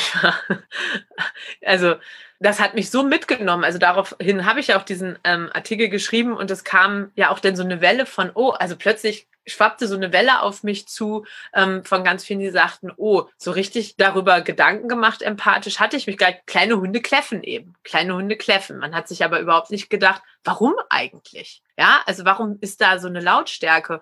Und ehrlich gesagt hätte ich gedacht, oder war ja meine Idee von dieser Freilaufgruppe, für alle, die diesen Artikel nicht gelesen haben, ich habe eine Freilaufgruppe ins Leben gerufen für nur Kleinhunde. Also da darf kein großer Hund mit sein. Alle Altersklassen sind vertreten. Wir sind auf einem Grundstück und die Hunde können mal auf Augenhöhe Sozialverhalten lernen. Wir greifen auch wenig bis gar nicht ein, sondern man darf einfach mal Gespräche führen als Hund. Und ich war, meine Erwartungshaltung war, die kommen dahin und es wird genauso wie bei den Großhunden. Also es ist ruhig, es ist ausgeglichen, es gibt mal eine Kabelei, also es wird mal laut, weil vielleicht welche rennen und andere hinterher, also Frustrationsbellen oder sowas natürlich. Aber das war, also ich hätte es gerne gefilmt, das war für mich gar nicht greifbar, weil ich auch gemerkt habe, also auch nach 45 Minuten kam kein Ausatmen der Hunde zustande. In den Gesprächen, obwohl sie auf Augenhöhe waren, waren ganz oft riesige Fragezeichen. Oh, ich weiß gar nicht, wie das jetzt weitergeht. Also da fehlte so viel an Sprache und an, aha, das kennen wir hier gar nicht. Also ich weiß gar ich weiß, ich mache und dann kommt eigentlich, also es kam ganz viel in so Blicke zu den Besitzern, ne, so, warum reagiert denn jetzt kein, also es war ja mal ein Raum geschaffen, wo kein Eingreifen war, keine Korrekturen, so, du darfst nicht bellen, du darfst das nicht. Wow, und das war ähm, für mich sehr bedrückend irgendwie. Und, und auch zu sehen, dass ganz viele Hunde ständig nach den Füßen guckten. So, wo, wo, ist, wo sind die Füße? Wo ist das? Oder wenn dann Hunde, ich meine, das war ein Raum, der erschaffen wurde, damit Hunde kommunizieren können. Kein Eingreifen des Menschen. Jetzt fängt ein Hund, ein kleiner Hund, ein Gespräch mit einem anderen Hund an und es wird wirklich schön. Also immer, wenn ich dachte, oh ja, oh, das ist genau das, was ich sehen wollte. Ich saß dabei übrigens die ganze Zeit auf dem Fußboden oder lag sogar bei euch links, um alles wahrnehmen zu können, was da ist, während kaum ein Besitzer auf dieser Ebene war. Ich möchte Ihnen jetzt nicht unterstellen, dass Sie es gar nicht gemacht haben. Es war sehr wenig. Die gingen einfach weiter. Also es entstand ein Gespräch. Du warst eigentlich dafür da, dass dieser Hund das mal zu Ende sprechen kann. Du warst aber im Klönen und Klönschach und bist weitergelaufen. Die Hunde waren aber ins Gespräch vertieft. Wie krass das für diese Hunde waren, wenn die fertig waren, das machen die nicht nochmal. Das war richtig so, warte mal, ich, oh Gott, ich habe meinen Menschen verloren und in all diesen anderen Füßen soll ich jetzt den wiederfinden. Und da waren zwei richtig panisch. Die sind dann immer außen rum und selbst da, also der Besitzer nimmt das wahr. Ich habe das deutlich gesehen, dass der Besitzer sagt, ah, mein Hund sucht mich, nischt. Der ist ja fünf Jahre alt, der Hund. Also ich denke, als wäre das ein Junghund gewesen, hätte man nochmal gesagt, hier bin ich. Und auch da sind wir wieder, wir kriegen überhaupt nicht mit, dass der Kleinhund uns nicht finden kann. Ja, also bei, bei einem Großhund ist klar, der guckt einmal wieder hoch übers Gras und sagt, da hinten, das ist Mähner. Alles klar und schnüffelt weiter. Der Kleinhund hat dich verloren. Du bist ja. zehn Meter weg und du bist weg. Ja, das ist ja furchtbar. Das war mir auch gar nicht so bewusst. Ja, also ich dachte, oh ja, klar, wir müssen einfach stehen bleiben. Und jetzt kommt aber ein Problem da rein. Wenn ich nämlich stehen bleibe und ich habe jetzt so einen King Louis Hund, dann bin ich ja plötzlich Teil des Gesprächs. und das macht Kleinhundetraining so problematisch. Generell alles, also alles, was ich mit Großhunden arbeiten würde, hat ja körpersprachlich immer eine Übergriffigkeit mit einem Kleinhund. Also bis ich den angeleint habe, habe ich schon, guck mal, bis ich aus 1,70 überlege mal, ich habe ich hab Männer, die sind 1,90 mit kleinen Hunden. Bis die da unten sind, um irgendwas dem Hund zu erklären mit Händen oder so, bis es auch einen Keks gibt, naja, Halleluja. Ne? Also es ist auch für mich als Trainer erstmal ein ganz verqueres Denken und ich muss ganz viel denken, oh verdammt, nee, so kann das, kann das gar nicht sein. Dann hat irgendjemand, das sehe ich auch vermehrt, jemand hat eine Handtasche umgehangen oder die Leine. Und wenn er sich zu dem Hund vorne überbeugt, patsch, kriegt der Hund erstmal die Tasche vor die Nase gekloppt, äh, die Leine einmal bong auf den Kopf und ich denke, wow, verdammt, ja, das muss man alles bedenken.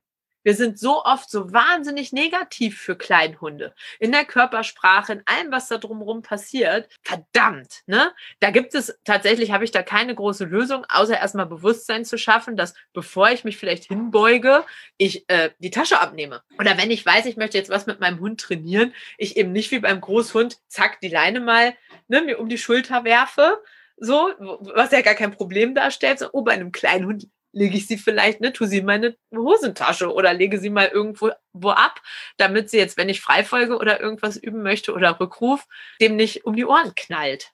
Ganz genau. Also wir haben einmal die Problematik, die beim Hund gar nicht gesehen wird, dass der halt aufgrund seiner Anatomie, seiner Augen uns im Grunde höchstens auf einem Meter noch klar sieht in der Entfernung schon nicht mehr. Dann sieht er wirklich nur noch Beine, vielleicht noch den Hintern im Weggehen. Ja, und woran soll er sich orientieren? Eventuell noch über den Geruch. Auch das ist ja bei den kleinschnäuzigen Gratzen, Flachnasen auch schon ein großes Problem. Und das Gegenüber, wie gehe ich überhaupt damit um, wenn ich das Problem gar nicht ausmache? Also wenn ich um diese Sachen, die meinem Kleinhund halt zu schaffen mache, wenn ich gar nicht weiß, dass sie ihm zu schaffen mache. Genau da bedarf es Aufklärung. Und das erste ist eben bewusst machen, wie du auch beschrieben hast. Ich kann mich nicht vorne überbeugen, um dem das Leckerchen anzureichen. Es dauert zu lange. Ich bin schon wieder übergriffig, weil ich mich halt vorne überbeuge. Das macht Sorge. Das lässt vielleicht auch einen vorsichtigen Hund wieder sehr zurückweichen und die weiße Fahne hissen. Je nachdem, was ich da so für einen Charakter auch vor mir habe. Und da muss ich einfach, ich glaube, so ein bisschen kreativ auch werden darauf aufpassen, wo habe ich eigentlich die Leine, wo schwappt mir die Tasche nach vorne. Und ich muss auch an die Hand bekommen, wie unterstütze ich denn meinen Hund, damit er eben wirklich zu einer ausgereiften Persönlichkeit auch werden kann, damit er in der Umwelt gut funktioniert. Was sind so deine Erfahrungen im Umgang da mit kleinen Hunden? Also du hattest also, schon davon gesprochen, sie vielleicht hochzunehmen. Ich hatte schon gesagt, pack sie doch in die Tasche, wenn gar nichts mehr geht. Genau, also der Beginn ist tatsächlich erstmal zu erkennen, was ist denn für meinen Hund wirklich Stress?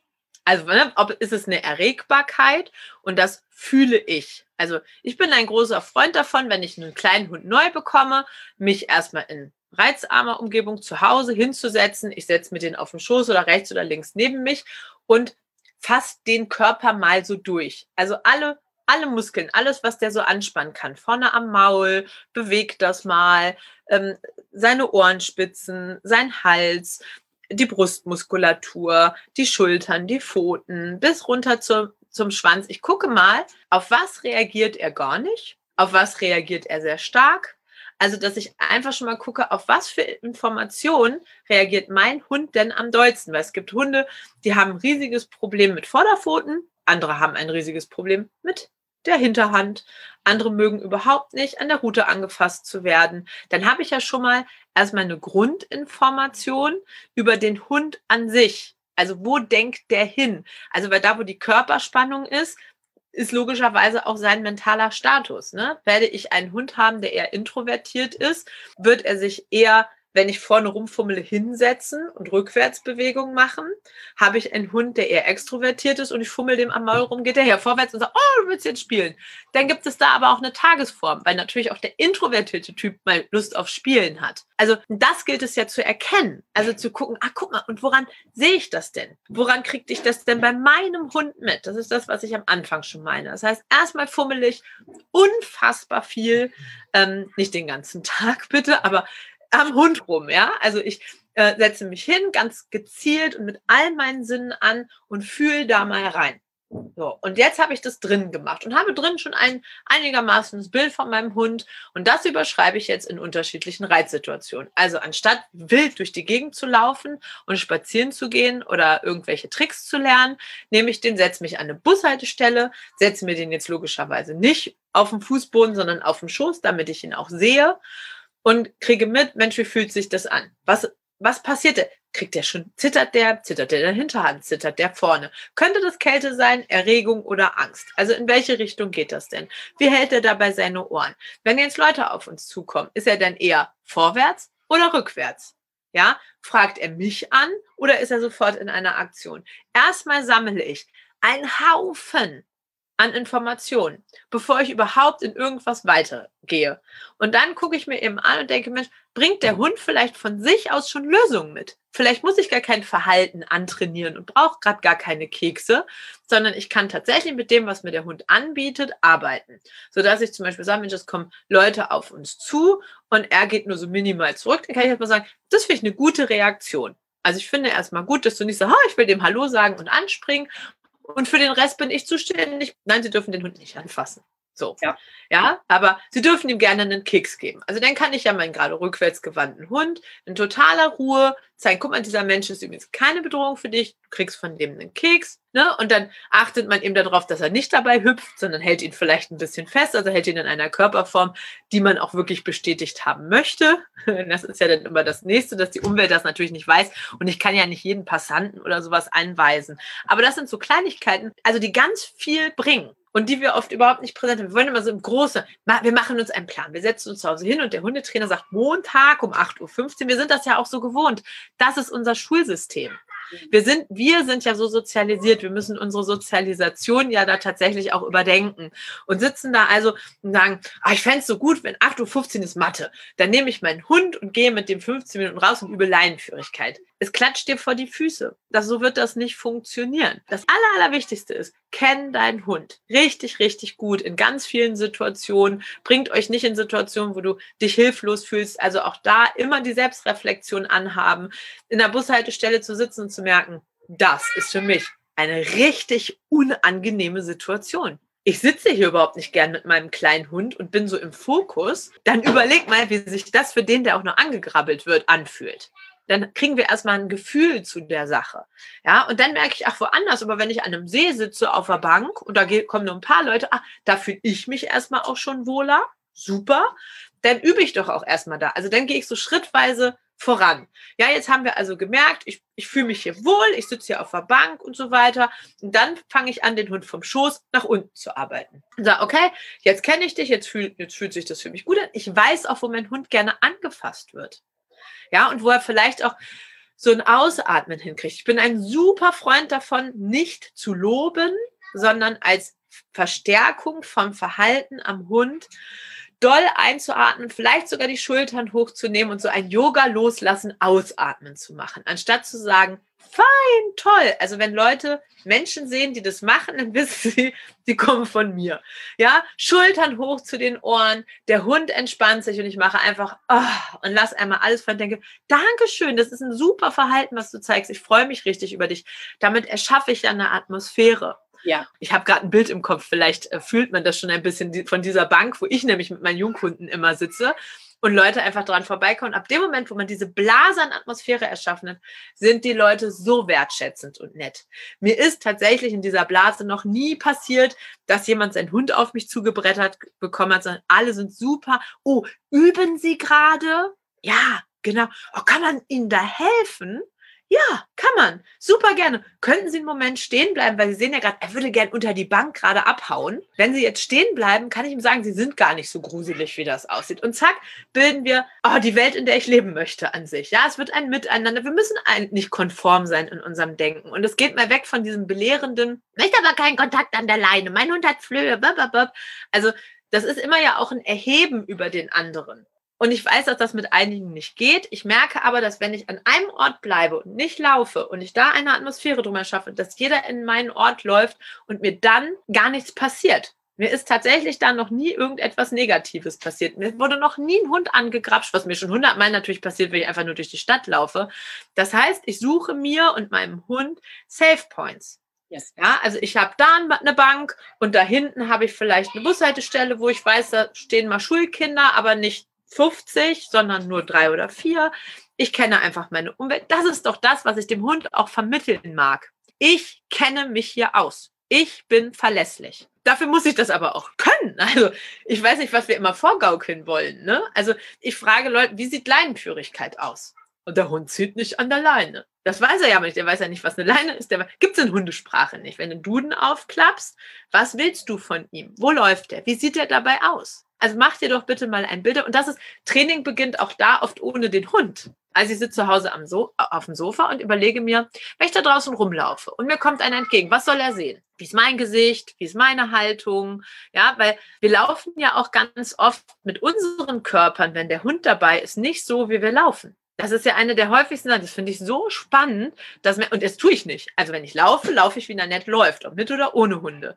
Und andere Hundehalter haben aber einen mit Hundegang. Mhm. Dass der, die Schulter schon immer so ein bisschen rechts zum Ohr und der Arm irgendwie steif und, äh, und der Hund so, okay, immer wenn die dieses Ding in der Hand hat, dann stimmt irgendwas nicht. Und es einfach die Antennen sind an. Ne? Zack, die Ohren gehen sofort anders hoch und sagen, okay, du bist angestrengt, ich suche dir was, ich beschütze dich, es ist was auch immer, was der Hund dann ähm, mit einbringt. Aber er wird sich einbringen, weil Hunde ja, hochgradig loyal sind. Mhm. Und ich liebe Hunde dafür, ja, weil sie hundertprozentig sagen werden, du brauchst dir keine Sorgen machen, ich werde mich verhalten. Irgendwie werden wir beide das schon, schon wuppen. Und wir ärgern uns und machen immer mehr Druck auf den Hund. Auf Kleinhunde ja gleich noch ein Dollar. Und am allerschlimmsten ist es, wenn jetzt Kleinhundebesitzer in typischen Hundeschulen sind, die dieses Eindrehen machen, Druck auf den Hund ausüben, was ich sicherlich bei einigen Hunden okay finde. Also es gibt einen Hoverwart oder sowas, ne? Der kann mit dem Druck super umgehen. Aber wenn ich da jetzt einen Yorkshire Terrier habe und ich drehe mich schwungvoll zu dem ein, wo soll denn der so schnell hin explodieren? ja, also wir müssen ja immer überlegen, wie wir mit Druck arbeiten und, und wie der Hund auf Druck reagieren soll. Das heißt, ich werde höchstwahrscheinlich für ein, also ich bin jetzt 1,76, wenn ich mich körperlich auf einen kleinen Hund eindrehe, ist das ein richtiger Hammer. Erst recht ich noch mit meiner Persönlichkeitsstruktur ich werde wahrscheinlich gar nichts bekommen. Also der wird in Freeze verfallen und in so eine Meerschweinchen-Todesstarre kommen und sagen, alles klar, ich mache überhaupt nichts mehr. Und beim nächsten Mal wird er aber vielleicht sagen, ah, der Reiz ist ja aber immer noch da. Ich, äh, über das, was ich mich ja gerade aufgeregt oder beängstigt habe, das ist noch da. Das heißt, das, was ich im schlimmsten Fall schaffe, ist das, was ich zuhauf sehe, der Hund blendet dich aus. Weil er auf den Druck nicht, scheinbar nicht adäquat reagiert, weil du nimmst ja den Druck nicht raus. Also der Hund freest, macht nichts, der Druck bleibt bestehen, bis der Reiz außer Sicht ist. Hm. Ja, also wenn es jetzt zum Beispiel ein Hund ist, wo ich das meistens sehe. Ist nicht Training und das ist nicht zielführend. Das wird nicht funktionieren. Irgendwann wird der Hund entweder dich ausblenden oder es funktioniert in einer Hundebegegnung und diesen Druck, den der Hund hat, den muss er aber irgendwo anders kompensieren. Dann kläfft er plötzlich, weil es klingelt. Irgendwohin muss dieser innere Druck. Ich habe immer die Bilder im Kopf, wie Hunde packen sich Dinge in die Tasche. Und wenn die Tasche voll ist, müssen sie sie irgendwie auslernen. Und dann zeigen sie ein Verhalten, was sich für sie gut anfühlt. Und wenn ich also in Hundebegegnung ständig Druck, Druck, Druck mache, muss dieser Druck irgendwann irgendwo hin. Wenn er es nicht in Verhalten äußern kann, dann wird es eine Krankheit. Genau. Also Energie lässt sich halt nicht deckeln. Die muss ich entweder umleiten oder mir fliegt das ganze Ding irgendwann um die Ohren, weil es lässt sich einfach nicht deckeln. Aber ich habe gerade so gefeiert, als du gesagt hast, stellt euch mal das Bild an dem Teich vor oder die Bushaltestelle so als Gegenpol. Das ist das, was ich meinen Haltern, ob jetzt mit kleinen Hunden oder mit normal großwüchsigen Rassen sage. Nehmt euch diese Punkte und lernt euren Hund kennen und gebt dem Hund die Chance, die Umwelt kennenzulernen. Das ist das Fatalste, mit dem kleinen Schatz durch die Gegend zu eiern, ja, und den im Grunde immer wieder in die Situation reinbrettern zu lassen, von denen er gar nicht weiß, wie soll ich damit eigentlich umgehen. Und dann mache ich mal irgendwie. Und dann haben wir ja schnelle Situationslösungen, die wir nicht so toll finden. Aber der Halter, da ist eben auch nicht das Gefühl, da könnte ein Problem entstehen, sondern man macht das so. Man ist ja auch stolzer Hundebesitzer. Geht man halt auch raus und will der Welt zeigen, dass der kleine Schatz jetzt auch da ist. Da ist es eben so schön zu sagen, macht mal dieses Umwelttraining. Setzt euch einfach nur hin, lasst den gucken, fühlt mal, guckt mal, dass ihr einfach euren Hund erstmal kennenlernt, dass der in Ruhe ankommt und dass man ihn gar nicht in die weite Welt, mit der er nicht umgehen kann, weil er es ja auch erstmal lernen muss, da so verlassen im Grunde loslässt und so hilflos, was einen dann natürlich auch wieder hilflos macht weil man halt sieht, okay, er kommt ja gar nicht klar, aber keine Ahnung, wie ich es jetzt löse. Man hat ja selber die Fähigkeiten auch noch nicht. Ich merke das ja, also ich genau. denke, ich habe jetzt mit vielen tausend Hunden äh, gearbeitet und mit mehreren hundert zusammengelebt und trotzdem komme ich immer wieder an den einen Hund, wo ich denke, was ist denn da los? Ich, äh, also dich kriege ich gar nicht zu fassen. Ne? Also auch da einfach zu sagen, ich muss mich ja auch erstmal wieder schulen. Ich muss mich ja auch einlassen. Und es wird ja nun mal leider propagiert. Sozialisation ist ja so ein wichtiges Ding.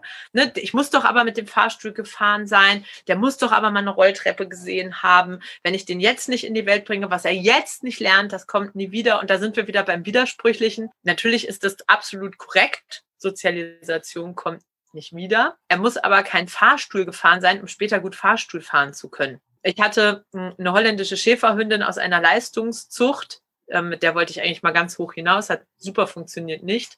Und ähm, die hat sich das Kreuzband durchgeschossen, als wir gerade richtig geil waren. Also das Leben wollte nie, dass ich in die Richtung gehe. Und die habe ich aber zum Beispiel total reizarm groß werden lassen, weil die so ein erregter Hund war, logischerweise, aufgrund mhm. äh, ne, ihrer Beutemotivation. Und ich wollte also nicht, dass sie draußen rumläuft und sagt, oh, da noch und oh, da noch. Das heißt, die hat zwei Jahre eigentlich nur eingezäunte Grundstücke gesehen und Safe Points. Die war zweieinhalb und lag in Berlin völlig entspannt auf dem Gehweg und da sind Hunde über sie drüber gelaufen. Ja, und zwar nicht im Platz, sondern die lag und hat tief und fest gepennt, weil solange ich dabei war, war alles gut. Und das ist Sozialisation. Ich zeige dem Hund mein Leben, wo ich mich wohlfühle. Ja, wenn ich dreimal im Jahr Fahrstuhl fahre, muss ich dem nicht einen Fahrstuhl zeigen oder eine Rolltreppe. Wenn ich natürlich aber in einem Haus lebe, wo ein Fahrstuhl ist, fahre ich den ja eh jeden Tag. Und dann sind wir in der Sozialisation. Das heißt, was für ein Leben lebe ich mit meinem Hund? Und darauf sollte ich ihn vorbereiten. Möchte ich meinen Hund mit in eine Schule nehmen oder in einen Kindergarten? Muss der auch nicht in eine Schule und in einen Kindergarten. Das ist wahrscheinlich too much, aber er sollte Kinder in seinen Facetten kennenlernen, in Ruhe und einzeln. Es ist nicht schlau, Welpen mit in ein Altenheim zu nehmen, damit sie Therapiehunde werden.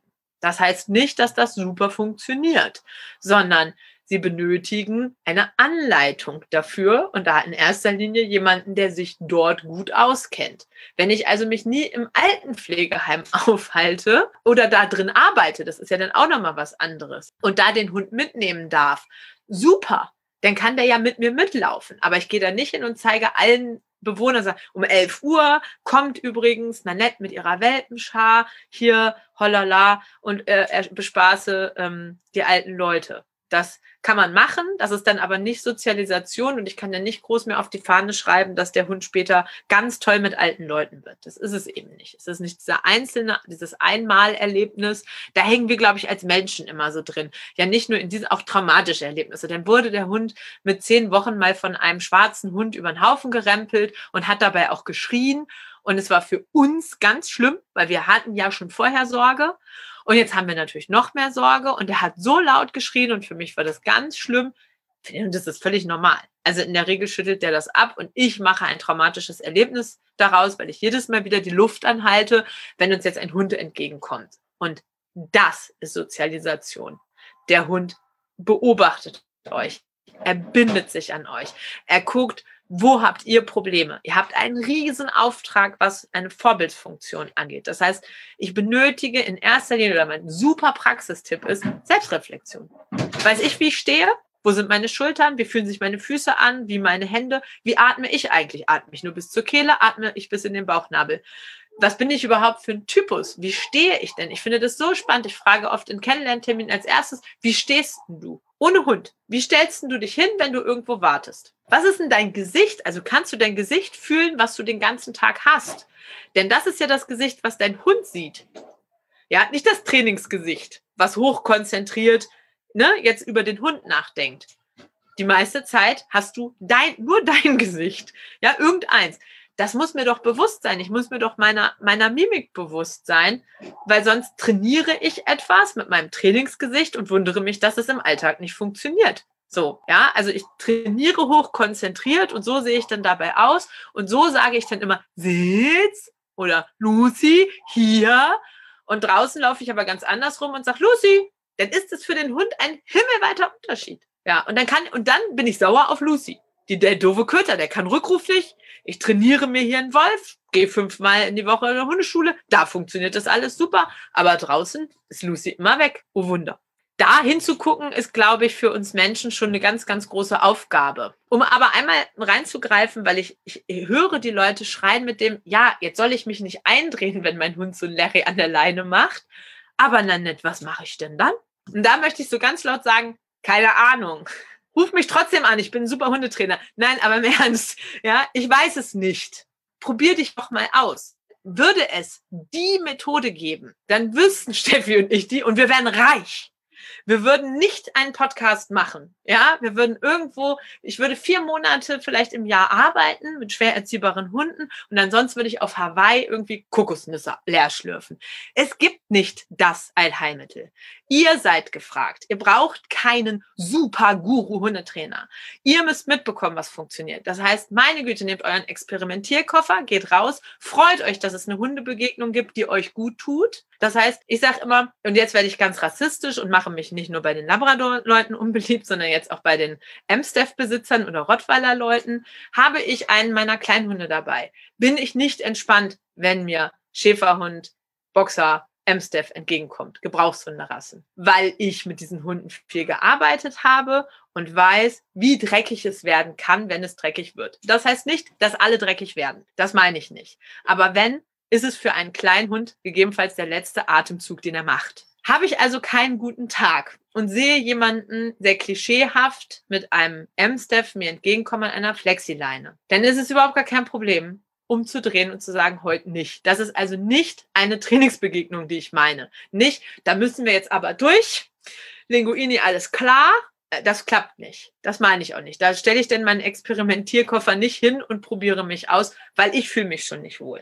Es wird aber vielleicht einen Zaun geben oder etwas, wo ich sage, ah, guck mal, der hält gut. Da weiß ich, der Hund kläfft eh immer. Ich liebe kläffende Hunde an Zäunen. Und da kann ich einfach mal gucken. Erstmal schaffe ich meine Atmung runter zu regulieren, mich erstmal von dem Verhalten meines Hundes abzugrenzen, nur bei mir zu sein, um dann reinzugreifen und zu sagen, übrigens, das Verhalten mag ich nicht. Guck mal, ich bin total entspannt. Das hier ist safe, da ist ein Zaun. Du kannst dich verlässlich an mich wenden, lass den Scheiß, wir gehen weiter. Und dann kann ich das ja hoch und runter üben. Und dann kann ich zum Beispiel auch, und ich sollte es auch immer hoch und runter üben, weil ich werde merken, wenn ich vielleicht das dritte Mal wieder hinkomme, kommt doch wieder mein Unterbewusstsein hoch und ich halte wieder die Luft an. Eigentlich weiß ich, also mein Verstand sagt, du weißt genau, was passiert, Nanette, alles ist klar. Trotzdem ist das Bellen des Hundes bei mir vielleicht auch ein Macher. Und dann fange ich vielleicht langsam auch an zu verstehen, wie der Hund sich fühlt. Weil wir ja immer an dem Punkt, warum ziehen denn Hunde so an der Leine? Der kriegt schon gar keine Luft. Und das ist ja auch für den total unangenehm.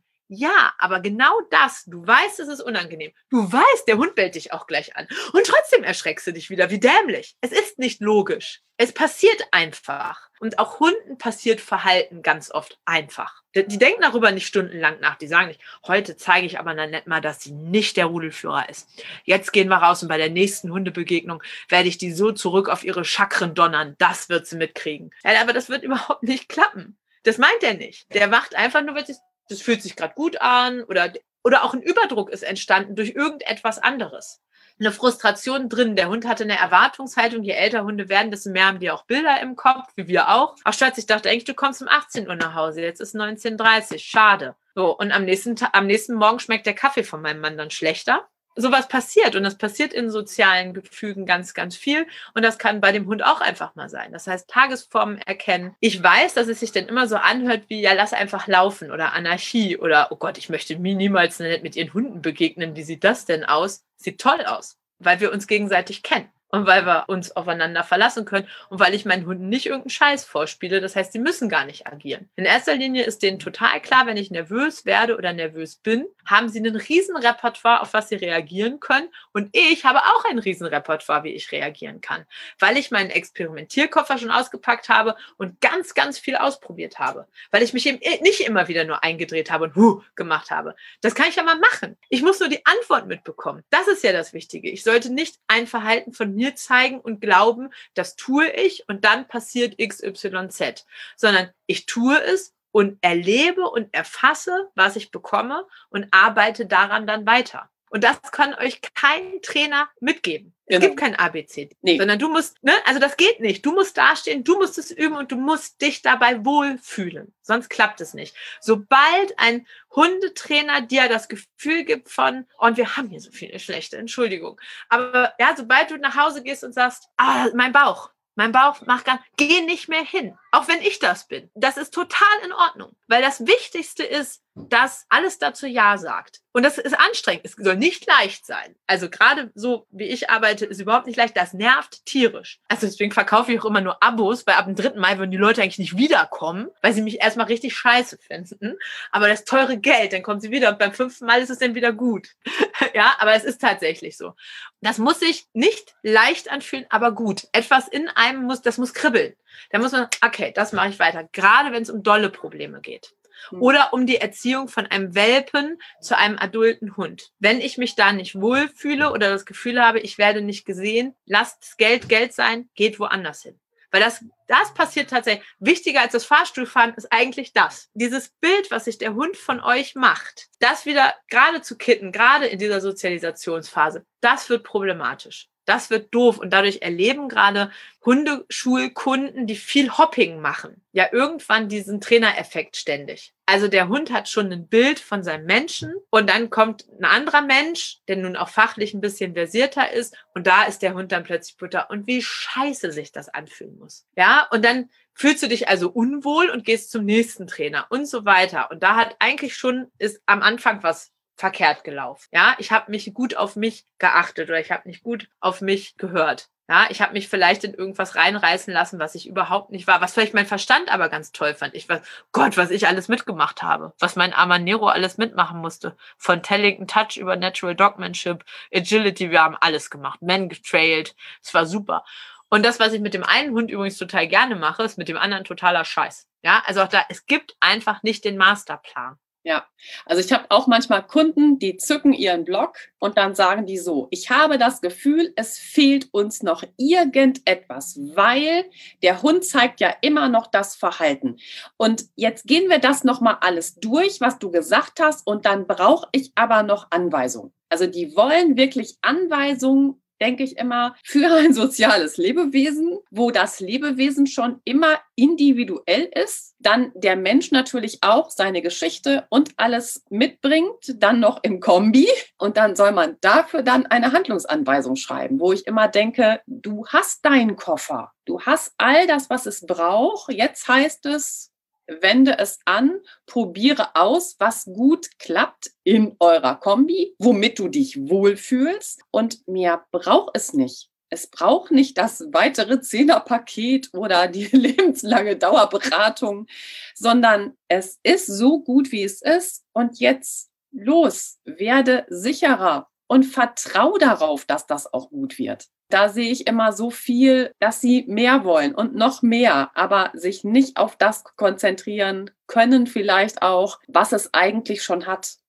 Ja, Menschensozialisation, ne? Wo wurde uns denn, wir sollten doch immer auswendig lernen. Ich saß doch in der Schule und ich war ein braves Kind, wenn ich gemacht habe, was der Lehrer gesagt hat. Ja. Und jetzt sollst du plötzlich eigenverantwortlich äh, losziehen. Ne? Und da, das merke ich bei Hundeschule ganz, ganz doll. Ne? Dass man irgendwie so die Eigenverantwortung abgibt und sagt, ja, aber du hast doch gesagt, ne? Und dann jetzt sag doch noch weiter. Also der Anfang war doch gut, na nett. Also weil am Anfang zieht man sich natürlich als Hundeschulkunde auch ganz viel Wissen. Klar. Mhm und sagt, oh, und damit, und dann macht sie am Anfang auch so einen Fupp. Und da komme ich immer an den Punkt, dass ich sage, wenn du stagnierst, dann guck doch mal genauer hin. Oft ist es dir gar nicht wichtig. Also gerade wenn es um Bellen am Zaun oder so geht. Oft ist es nämlich nicht dir wichtig, sondern du glaubst, es ist deinem Nachbar wichtig. Und das kennen Hunde nicht. Also so weit können sie nicht reflektieren. Ich glaube schon, dass Hunde in der Lage sind, je nach Persönlichkeitsstruktur eine Moral zu empfinden.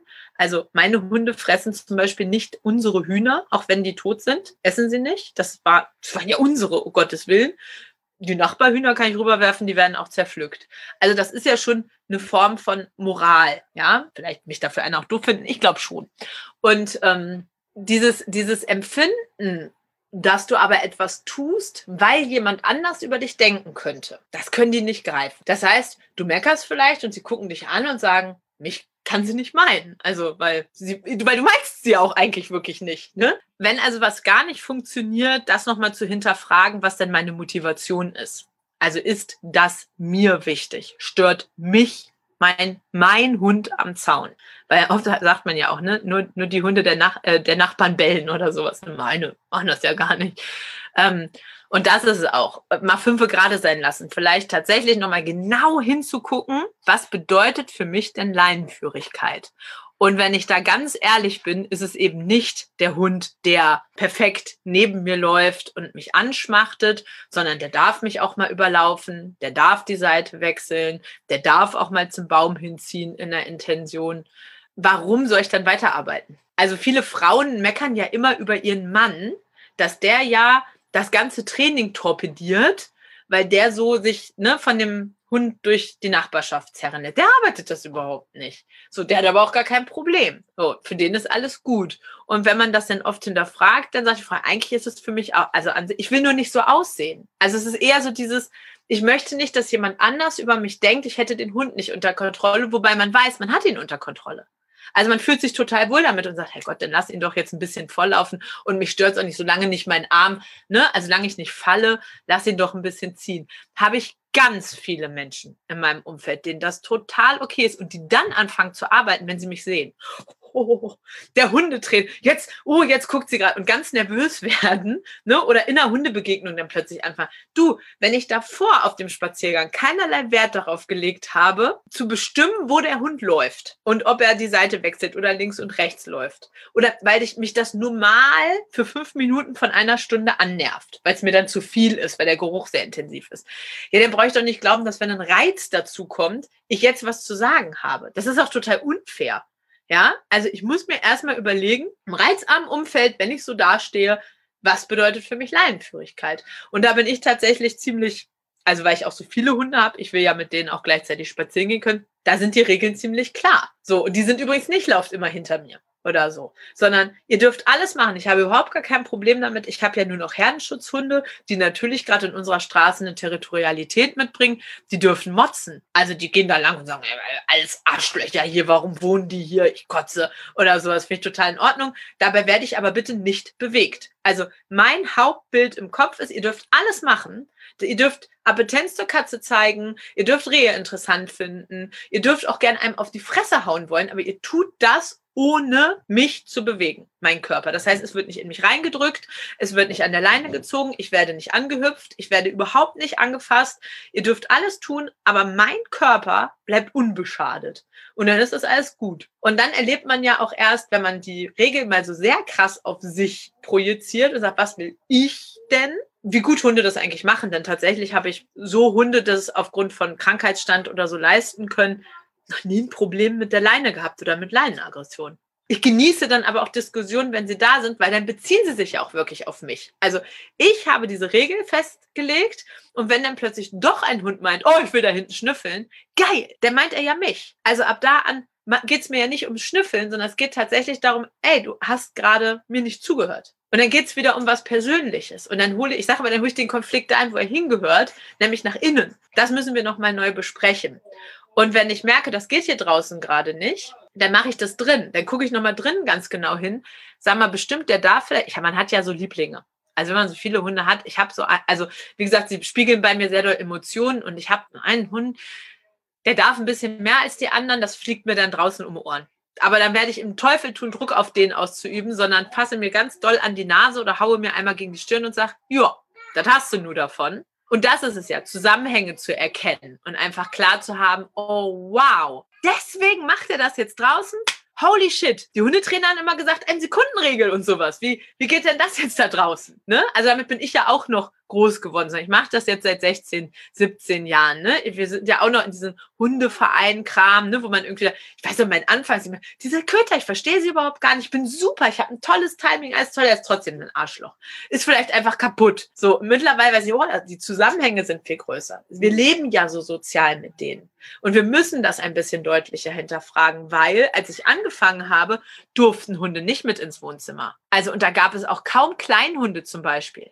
Ja, also ganz, ganz wenige. Und jetzt, wo die diesen sozialen Status ja wirklich Teil der Familie sind, ich weiß nicht immer, ob das zum Besten für die Hunde ist, mhm. kommt ja aber überhaupt dieses Kleinhunde-Ding so. Und ich glaube, auch da ist ein Punkt mit, dass, naja, ein Kleinhund nimmt nicht so viel Platz im Bett weg oder auf dem Sofa. Ja, also, äh, und wir wollen sie da aber haben. Ja, und dadurch entscheide ich mich vielleicht auch schon für einen kleineren Hund, dass ich denke, oh, die Nähe genieße ich. Und das genießen Hunde tatsächlich auch. Für mich ist es total in Ordnung, wenn Hunde mal mit im Bett schlafen können oder auch immer oder mit aufs Sofa dürfen, weil das ja ihrer emotionalen Stellung tatsächlich gerecht wird. Das ist in Ordnung. Nur ab da an muss ich auch Verantwortung tragen für das, was ich dem Hund da aufbürde. Und ich sehe an ganz vielen Stellen, dass Hunde das gar nicht leisten können, weil sie sich nicht abgrenzen können, weil sie nicht die, sie waren mal für was anderes gezüchtet ja, für einen Nutzen eher auch oft vom Menschen weg zu agieren. Und jetzt sollen sie plötzlich 24-7 mit einem sozialen Lebewesen zusammen sein, was sich nicht gut selber greifen kann, was sich nicht gut selber abgrenzen kann, was irgendwie auch ständig damit beschäftigt ist zu fragen, geht es dir gut? Brauchst du etwas? Musst du raus, Lucy? Ist es soweit? Möchtest, möchtest du jetzt raus? Also dem Hund plötzlich eine Entscheidungsgewalt gibt, die er überhaupt nicht tragen kann in dem sozialen Rahmen. Und wenn dann Probleme anfangen, also der Hund ein Aggressionspotenzial oder tatsächlich eine Unführbarkeit an den Tag legt. Ich kenne ganz viele kleine Hunde, die echt nicht abgeleint werden können. Die laufen dann ewig an Flexilein, weil die echt gehen, wenn die abgeleint werden. Die mussten dann auch abgeholt werden von anderen Häusern. Das kenne ich überhaupt gar nicht. Also da war ich so richtig schockiert drüber, was das für eine Selbstverständlichkeit, was ist das für ein Leben für den Hund? Wenn er in so einer Selbstverständlichkeit ohne Leine sagt, was kostet? Ich glaube nicht, dass da eine schlechte Beziehung oder so hintersteckt, ne? sondern da bin ich wieder beim Selbstbild. Ich glaube nämlich auch, dass Hunde Beziehungen gar nicht so stark hinterfragen oder, oder Bindungsqualitäten, sondern die tun einfach so Sachen. Also ähnlich wie Kinder. Ich glaube nicht, dass Kinder meine Qualität als Mutter hinterfragen. Auf welcher, also auf welcher Grundlage würden sie das auch tun? Ich bin immer die Beste. Und ich glaube, dass ganz viele Hunde auch entweder sagen, du bist das Beste, was ich habe, oder was ist das für ein Krüppel dahin? Ja, also, was will der überhaupt? Und ich bin mir selbst genug. Und wenn er dann erwachsen ist, sagt er, ja, tschüss. Außer, und dann fangen, fangen die Leute an und haben immer Brust oder so. Ja, er kommt immer, wenn ich äh, sage, äh, tschüss. und dann kommt der Hund schnell wieder und kriegt eine Brust. Was ich übrigens total in Ordnung finde. Erst recht, wenn es funktioniert. Super. Aber ich mich schockiert das dann immer so denke, wow, was, also krass, wenn, und der Halter leidet, der Hund leidet überhaupt nicht. Für den ist alles total gut. Und das tut mir dann immer persönlich sehr, sehr leid für Menschen, die nämlich so eine wahnsinnig große Emotion auf ein Tier packen und sich dann ja sogar abgelehnt fühlen. Und auch dieses ganze Repertoire an, boah, er liebt mich nicht ja, plötzlich in dieses ganze, mag der mich wirklich nicht? Das erlebe ich immer, wenn Leute mal für ein Wochenende wegfahren und ich sage, komm, der kann hier mit in meiner Gruppe rumlaufen und dann so am zweiten Tag kommt, meinst du, er vermisst uns? I am sorry. Ne? Der hat eine mega geile Zeit. Also wenn er viele Hunde kann. Dann gibt natürlich auch Hunde, die würden in der Ecke sitzen und tatsächlich sagen, wo ist, wo sind sie? mögen sie mich nicht mehr? Ja, was ist denn hier los? Ja, und äh, also, wie du schon sagst, das ist eine so vielfältige, großartige Sache und ich glaube auch, wir beide haben den besten Beruf der Welt. Ich finde das total mhm. toll. Ähm, und ich würde mir so wünschen, dass wir genau das schaffen, dass wir so ein Miteinander hinkriegen, dass es so ein bisschen mehr vernetzt wird und wir füreinander einstehen. Jetzt in Corona eh öffnet die Hundeschulen. Mano. Ne? Wir werden echt gebraucht. Es fällt mir unglaublich schwer. Ich kann seit fast einem Jahr nicht das arbeiten, was ich arbeiten möchte, weil ich auf Großgruppen arbeite. Ich möchte Leuten Hundeverhalten. Ich bin gut da drin, Leuten Hundeverhalten nahezubringen, ihnen Beobachtungsgabe zu lernen. Ja, dafür brauche ich Menschen und Hunde. Und wir haben ein Riesenareal, 4000 Quadratmeter. Wir können Abstände halten. Wir sind überhaupt nicht, ich glaube, in einer Großstadt ist es beschissener, wenn man da über einen Marktplatz geht, ohne dass da Halligalli ist. Das ist sicherlich schlimmer als bei uns. Das ist echt traurig. Ja, da können wir nur hoffen, dass sich bald alles etwas beruhigt, ne? dass wir das wieder anfangen können, was am meisten Spaß macht, ne? wo wir einfach auch unsere Erfüllung drin sehen, auf jeden Fall. Um das Ganze jetzt nochmal abzuschließen, kommen wir nochmal auf die praktischen Tipps zum Umgang mit kleinen Hunden. Eine Zusammenfassung.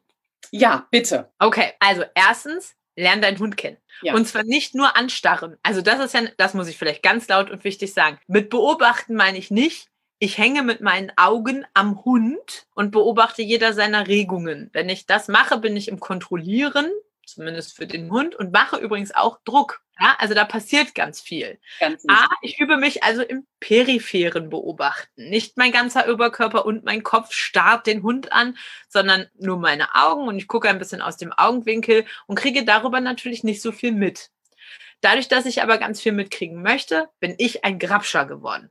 Ja, also ich mag es relativ gerne, die Muskulatur, die Körperspannung, wo ist das Gewicht, ja, wo, wie fühlen sich seine Pfötchen an, macht er die ganz klein und eng zusammen oder steht der echt da und es, die Zähne sind breit und so, dass ich da einfach hinkomme. Ich lasse mich zum Beispiel auch filmen oder filme es selbst, stelle es irgendwo hin und gucke einfach mal, wenn ich so drei Schritte auf und ab gehe, wie steht denn mein Hund? Wer ist denn mein Hund als Person, weil man erkennt, am Stehen ganz, ganz viel. Steht der breit, ist der mehr da und nimmt natürlich auch mehr Raum ein, ist territorialer, ne? breite Brust ist immer hier bin ich, da komme ich. Stellt er aber, obwohl er eine breite Brust hat, seine Pfoten ganz eng zusammen. Naja, dann hat er zwar die breite Brust, aber sagt, brauche ich gar nicht. Ist alles gut. Ich mache, ich werde hier keinen Stress wegen, wegen Raum machen. Ne? Ich bin ja eigentlich nur ganz, ganz klein da. Ähm, also das wahrzunehmen, das ist das A und O. Es wird kein Hundetrainer der Welt kann euch das abnehmen, ähm, da ein Gefühl für zu bekommen, seinen Hund wahrzunehmen. Das ist der wichtigste Tipp, den ich jedem mitgeben kann. Und daran Lust zu empfinden. Also nicht zu sagen, ich tue das, weil ich ein Verhalten abstellen möchte. Ich beobachte jetzt genau, wie seine Ohren gehen, wenn, wenn er gleich losschießt oder sowas, sondern das vor allem zu Hause zu machen. Da, also Spaß daran zu haben, sich und den Hund zu beobachten. Das ist das Erste. Das Zweite ist, ganz klar zu gucken, was will ich von meinem Hund? Wenn es ein Welpe ist, ein Heranwachsender, stelle ich mir vor, ich habe einen vier Jahre alten Hund. Wie sieht unser Leben dann aus? Und da gehe ich schrittweise drauf zu. Und wenn ihr dabei Hilfe braucht, sind Steffi und ich da. Wir können diese Schritte mit einteilen. Das ist unser Job. Oder wenn ihr sagt, ich, ich hätte ja gar nicht gewusst, dass dieses Füße nah zusammen irgendwas bedeutet. Ich, ich, das kann ich ja noch gar nicht. Gibt auch super Bücher darüber. Gott sei Dank mittlerweile. Emotionen. Yes. Also, das, oh, ich, also ich bin so froh, dass sie, dass sie so ein Buch rausgebracht haben. Ich habe es tatsächlich immer mit im Auto und drücke es jedem in die Hand und sage, guckt, weil das ist genau das, was ich seit Jahren lehre. Ne? Guckt euch das an. Und wenn ihr das könnt, dann sind ganz viele Sachen passieren dann von alleine. Da muss ich mir gar nicht mehr so viel Gedanken darum machen, wie mache ich denn etwas? Was ist denn der nächste Step? Denn das ist dann ausprobieren.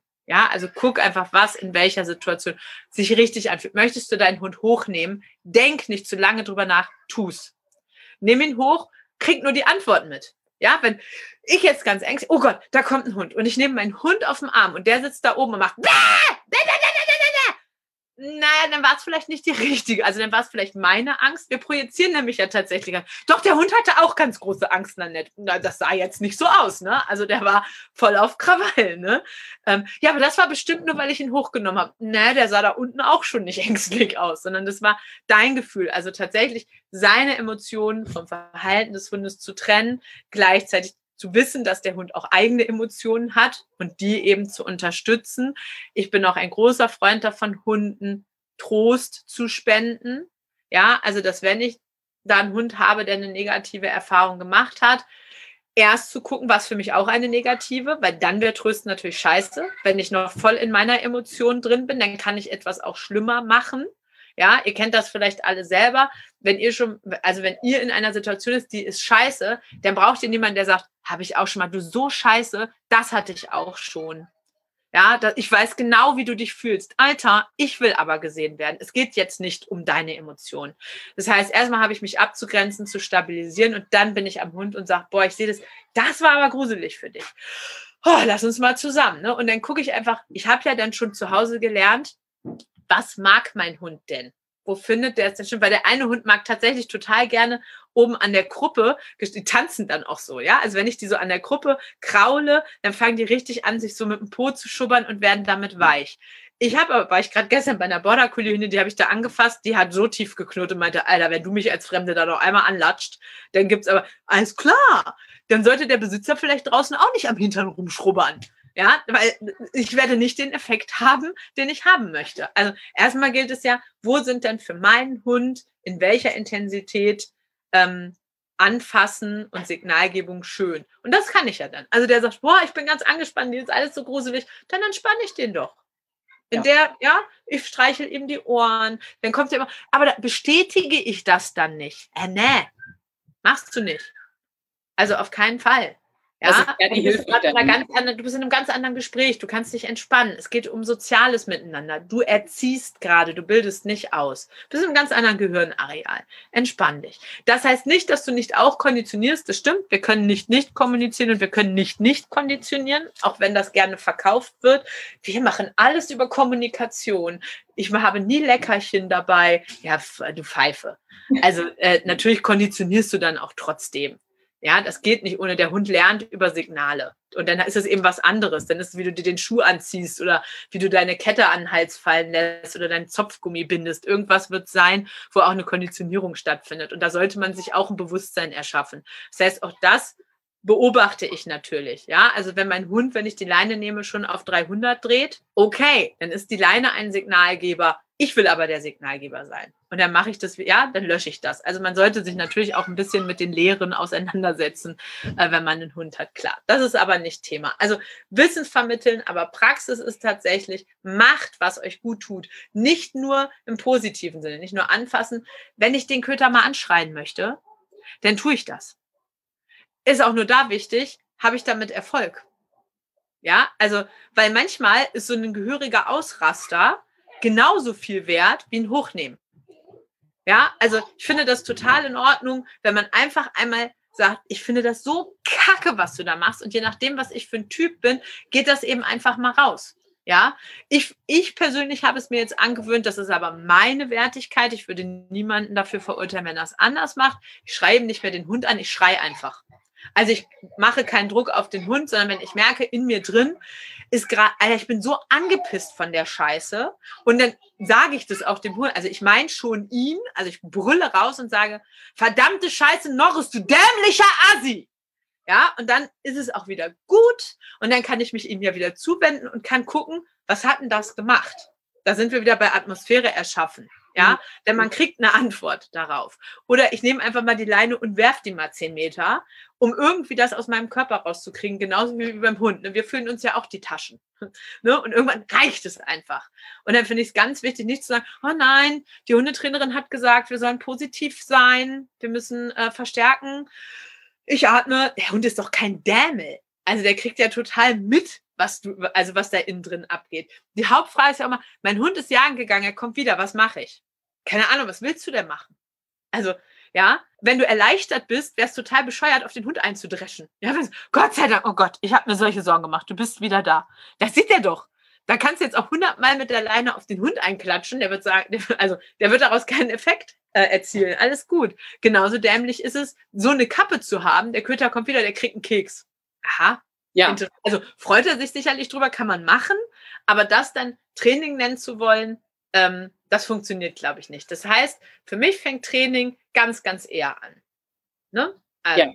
Praxistipp Nummer eins, beobachten, beobachten, beobachten, ein Gefühl dafür bekommen und sich ausprobieren. Und die Antwort abwarten. Und wenn man, das heißt, man muss sich auch im Verhalten kontrollieren. Ich verhalte mich und zähle. 21, 22, 23 beobachte, was der Hund macht. Tut er übrigens nichts, gebt ihm mehr Zeit. Wir manipulieren oft auch viel zu schnell. Ja, ich spreche meinen Hund an und der sagt, also gerade bei kleinen Hunden, der kann nicht sofort Bing machen, der, das braucht ein bisschen, ja. So wie bei Malosinen. Wir haben nicht alle Schäferhunde und Border Collies, die nur darauf warten, dass endlich der Chef was sagt. Ja, und gerade Kleinhunde, die da unten sehr beschäftigt mit der Umwelt sind, brauchen, die sind gar nicht dickköpfige Assis, sondern die brauchen manchmal einfach wieder ein bisschen in das Gespräch mit uns da oben zu kommen. Das heißt, lasst denen doch mal Zeit. Also ich tue etwas, ich gebe ein Signal und dann warte ich auf eine Antwort. Schnüffelt der dann natürlich zehn Meter weiter, ist das eine Antwort. Nämlich, ja. ich höre dich, aber es interessiert mich nicht. Ja, und für dieses Dolmetschertun bin ich leidenschaftlich gern dabei. Aber wenn man einen Trainingsplan haben möchte, den muss man sich selber erarbeiten. Ne? Also genau. ich finde, wir sollten, äh, unser Job ist Dolmetscherei und der ist toll. Genau. Ähm, jetzt nochmal eben zu Hunde auf den Arm nehmen. Das hatte ja. ich schon so ein bisschen ausgeführt, dass halt viele meinen, sie erhöhen den Hund und dann würde der erst richtig Gas geben. Sag doch dazu noch mal was, weil ich auch ja. denke, das ist eine große Hilfe. Natürlich kommt es immer so ein bisschen auf die Situation und natürlich auch auf die Persönlichkeit des Hundes an. Aber wie sollen Hundehalter damit genau. umgehen? Wäre das ja. eine Hilfe? Ich weiß, worauf du hinaus möchtest. Also ich kann natürlich einen Hund hochheben, indem einfach sein Hinter, also wie ein Baby, ne, so oder der König der Löwen, ja, so ha, Svenja. Und ähm, damit passiert natürlich auch was, weil da haben wir, haben wir wieder die Übergriffigkeit. Ne? Also wenn der Po dann so rumhängt, ist das natürlich erstmal total unangenehm. Ähm, mein ganzes Gewicht ist da unten. Und selbst wenn ich aber dann die Hand oder den Po schiebe, habe ich eine Erhöhung des vorderen Bereiches. Also an sich sage ich dem Hund tatsächlich, du bist jemand. Das ist ganz wichtig. Ja, ich schiebe ihn sozusagen. Man muss sich das bei einem Großhund so vorstellen, als würde ich ihn von hinten am Po schieben, vorwärts schieben. Ja, also wenn ich einen Hund auf dem Arm halte und halte hier seinen Po und halte darüber sein Gewicht, dann schiebe ich ihn eigentlich körpersprachlich in die Kommunikation. Und das ist der, ne, und in den Konflikt. Und dann wird er entweder auf den Druck sagen, okay, ich bin mich, weißt du, oh, ich will von dem Arm, also der fällt fast hinten runter, das habe ich vermehrt gesehen. Oder, na klar, er löst aus. Also es gibt ja Fight, Flight, ne? Oder er ziselt ganz viel rum, dann haben wir Fiddeln, aber in der Regel ne, ist es immer zwischen vorwärts, rückwärts. Ne? Ah, okay, dann kläff ich. Das heißt, ich sollte darauf achten, dass ich den Hund so erhöhe, wie er steht. Ja, also ich fasse einen kleinen Hund vorne an der Brust, dass seine Beine auch noch stehen sozusagen. Ja, also ohne Fußboden und mache hinten das Gleiche. Also ich hebe den Hund einfach hoch, sodass seine Beine aber noch in der Luft hängen. Das übe ich tatsächlich mit meinen Hunden zu Hause, dass das für sie nicht unangenehm ist. Also das kennen sie einfach wie im Fahrstuhl. Nö, nö, geht's nach oben. Und dann gucke ich auch je nach Persönlichkeit des Hundes, wo möchte er denn hingehalten werden. Also Linguini ist zum Beispiel ein Hund, der trifft eben Hunde gern auf Augenhöhe, der riecht auch gerne an Hunden. Das heißt, den halte ich einfach nur auf, äh, auf Hüfthöhe. Merke ich aber, der hat echt Schiss, dann halte ich den höher aber immer noch waagerecht. Also ist tatsächlich schwer hier zu beschreiben. Hm, zur Not mache ich dazu mal ein Videotutorial oder sowas. Ähm, ich packe mir den so auf den Unterarm. Ja, also auch da irgendwie wie so ein bisschen wie ein Säugling. Ja, also dass er, dass so sein ganzer Körper auf meinem Unterarm liegt und ich vorne mit der Hand so seine Brust halten kann, dass er nicht plötzlich runterfallen kann. Und dann halte ich ihn in seiner Waagerechten ja, dass er eben nicht hoch oder runter gehalten wird. Hat er aber Angst, halte ich ihn sogar ein bisschen erhöht und sage, ist alles gut. Du bist jemand, mach dir keinen Kopf. Ne? Ist okay. Dann ist er auch auf meiner Höhe, dann kriegt er auch deutlicher mit, wie ich aus dem Mund rieche, weil wir ja ganz viel hm, Cortisol und Kram in der Spucke haben. Das heißt, also das, was bei Hunden sozusagen die Analkontrolle ist, ist bei uns eben am Mund riechen. Das machen Hunde ja auch vermehrt gerne. Das heißt, ich erhebe ihn hier vorne hoch, atme vielleicht auch mal in seine Richtung, damit er wieder die Information von mir bekommt, all safe. Ich bin total entspannt, weil er kriegt ja meinen Rest des Körpers gar nicht mit, wenn er da oben ist. Ne? Also ich sage, ich bin, ich bin total safe, du bist safe, wir können weitergehen. Und dann kann ich ihn noch so genau wieder absetzen. Denn das ist auch, dieses Absetzen ist auch oft so ein vorne runterkippen. Also dann ist der Hund wieder erst mit seiner, mit seinem Vorderteil auf dem Fußboden und dann hinten. Oder er ist erst hinten unten. Also ich achte tatsächlich darauf, dass er steht. Also dass er wieder genauso mit einführt. Und ich mag neutrale Hunde. Das heißt, ich achte auch darauf, dass sie neutral stehen. Ansonsten gebe ich nämlich immer unterbewusst eine Information rein. Bei dem einen Hund vielleicht nicht, der andere ist aber sehr sensibel, kriegt immer mit, ah, ich werde immer, ne, ich kriege immer als erstes auf der Hinterhand eine Information und dann vorne. Das kann unter Umständen jemanden verunsichern. Oder wenn ich eh schon ein Krawallo bin und ich komme immer vorne, bekomme immer vorne die erste Information, ja super, das ist ja wie High Five, ne? Da passiert einfach bei mir was. Ja, also das wäre mir wichtig, dass über das Hochnehmen tatsächlich nachgedacht wird. Genau. Und wenn die oben Krawalle machen, dann muss man sich halt überlegen, war das die richtige Reaktion? Jetzt kenne ich es, dann wird der Hund nicht runtergesetzt, was man sich ja. halt überlegen könnte, sondern er wird umgedreht. Also ja. wird im Grunde die Situation von, von der Sicht her verwehrt. Hältst du das für eine gute Idee? Ich würde es tatsächlich ausprobieren. Also hat aber immer was und da guck mal mental, wenn du das machst oder wenn du das Kunden rätst, warum du das machst. Ich mache das nämlich in Situationen, wo ich mich hilflos fühle. Also zum Beispiel hatte ich neulich eine Kundin hier und ähm, Linguini fing an, sich total, ich hatte ihn auf dem Arm, aber nicht, weil ich ihn auf den Arm wollte, sondern weil ich keine Leine dabei hatte. So, und ich wollte ihr jetzt gerade was erklären und ihn aber auch nicht wieder reinbringen oder zum Auto. Wir standen zu weit weg. Das heißt, ich habe ihn nur aus Managementgründen auf dem Arm gehalten. Sicherlich auch verkehrt. Weil hm, es kam nämlich äh, jemand anders angelatscht und sagte Hallo. Und Hallo ist bei ihm irgendwie so ein geflattertes Signal, dass er guckt, wer ist das? Und er fing so an zu knurren. Und ich war aber mit der äh, Kundin gerade am Reden und es passt überhaupt nicht. Also, ah, der sollte jetzt nicht knurren. Und ich habe jetzt, ich rede gerade mit wem anders. Ja, und er redete aber mit dem. Und da habe ich ihn auch einfach umgedreht, damit er das, ne, damit er diesen Menschen einfach überhaupt nicht sieht, dann ist er auch leise. Das ist aber auch schon übergriffig. Ne? Also das ist halt jetzt die Klappe. Ich, ja. du jetzt nicht. Ja. Ähm, ich finde das aber auch mal total in Ordnung äh, im Managementbereich. Warum, warum denn nicht? Daran geht keiner kaputt. Das aber zu machen und zu glauben, er hört dann für immer auf, also das als einen Trainingsschritt zu sehen. Ah, ich drehe ihn einfach immer um und er lernt dann daraus, den Reiz auszuhalten. Nein, natürlich nicht. Er sieht ihn ja gar nicht mehr. Genau. Also ja. ne, ich habe ja die Situation verändert. Das ist so ein bisschen wie, oh, ich übe Leinenführigkeit oder, oder Konfliktverhalten in Hundebegegnung, indem ich immer umdrehe. Ja, nee, wir kommen ja gar nicht, also, ne, das wird also vielleicht kann man sich langsam, wenn man damit Kekse arbeitet, die Distanz näher ran füttern, aber der Konflikt bleibt bestehen. Ja, genau. und das ist das Gleiche. Ich, ich um, umgehe da was. Was ich aber tatsächlich total in Ordnung finde, solange ich das bewusst mache oder es danach reflektiere, weil ich auch, ich sitze dann oft zu Hause und denke, warte mal, warum hat er geknurrt? Was habe ich da gemacht? Warum? Ah, okay. Ja klar, ich war völlig unaufmerksam. Ich hatte den Menschen nämlich nicht mitbekommen.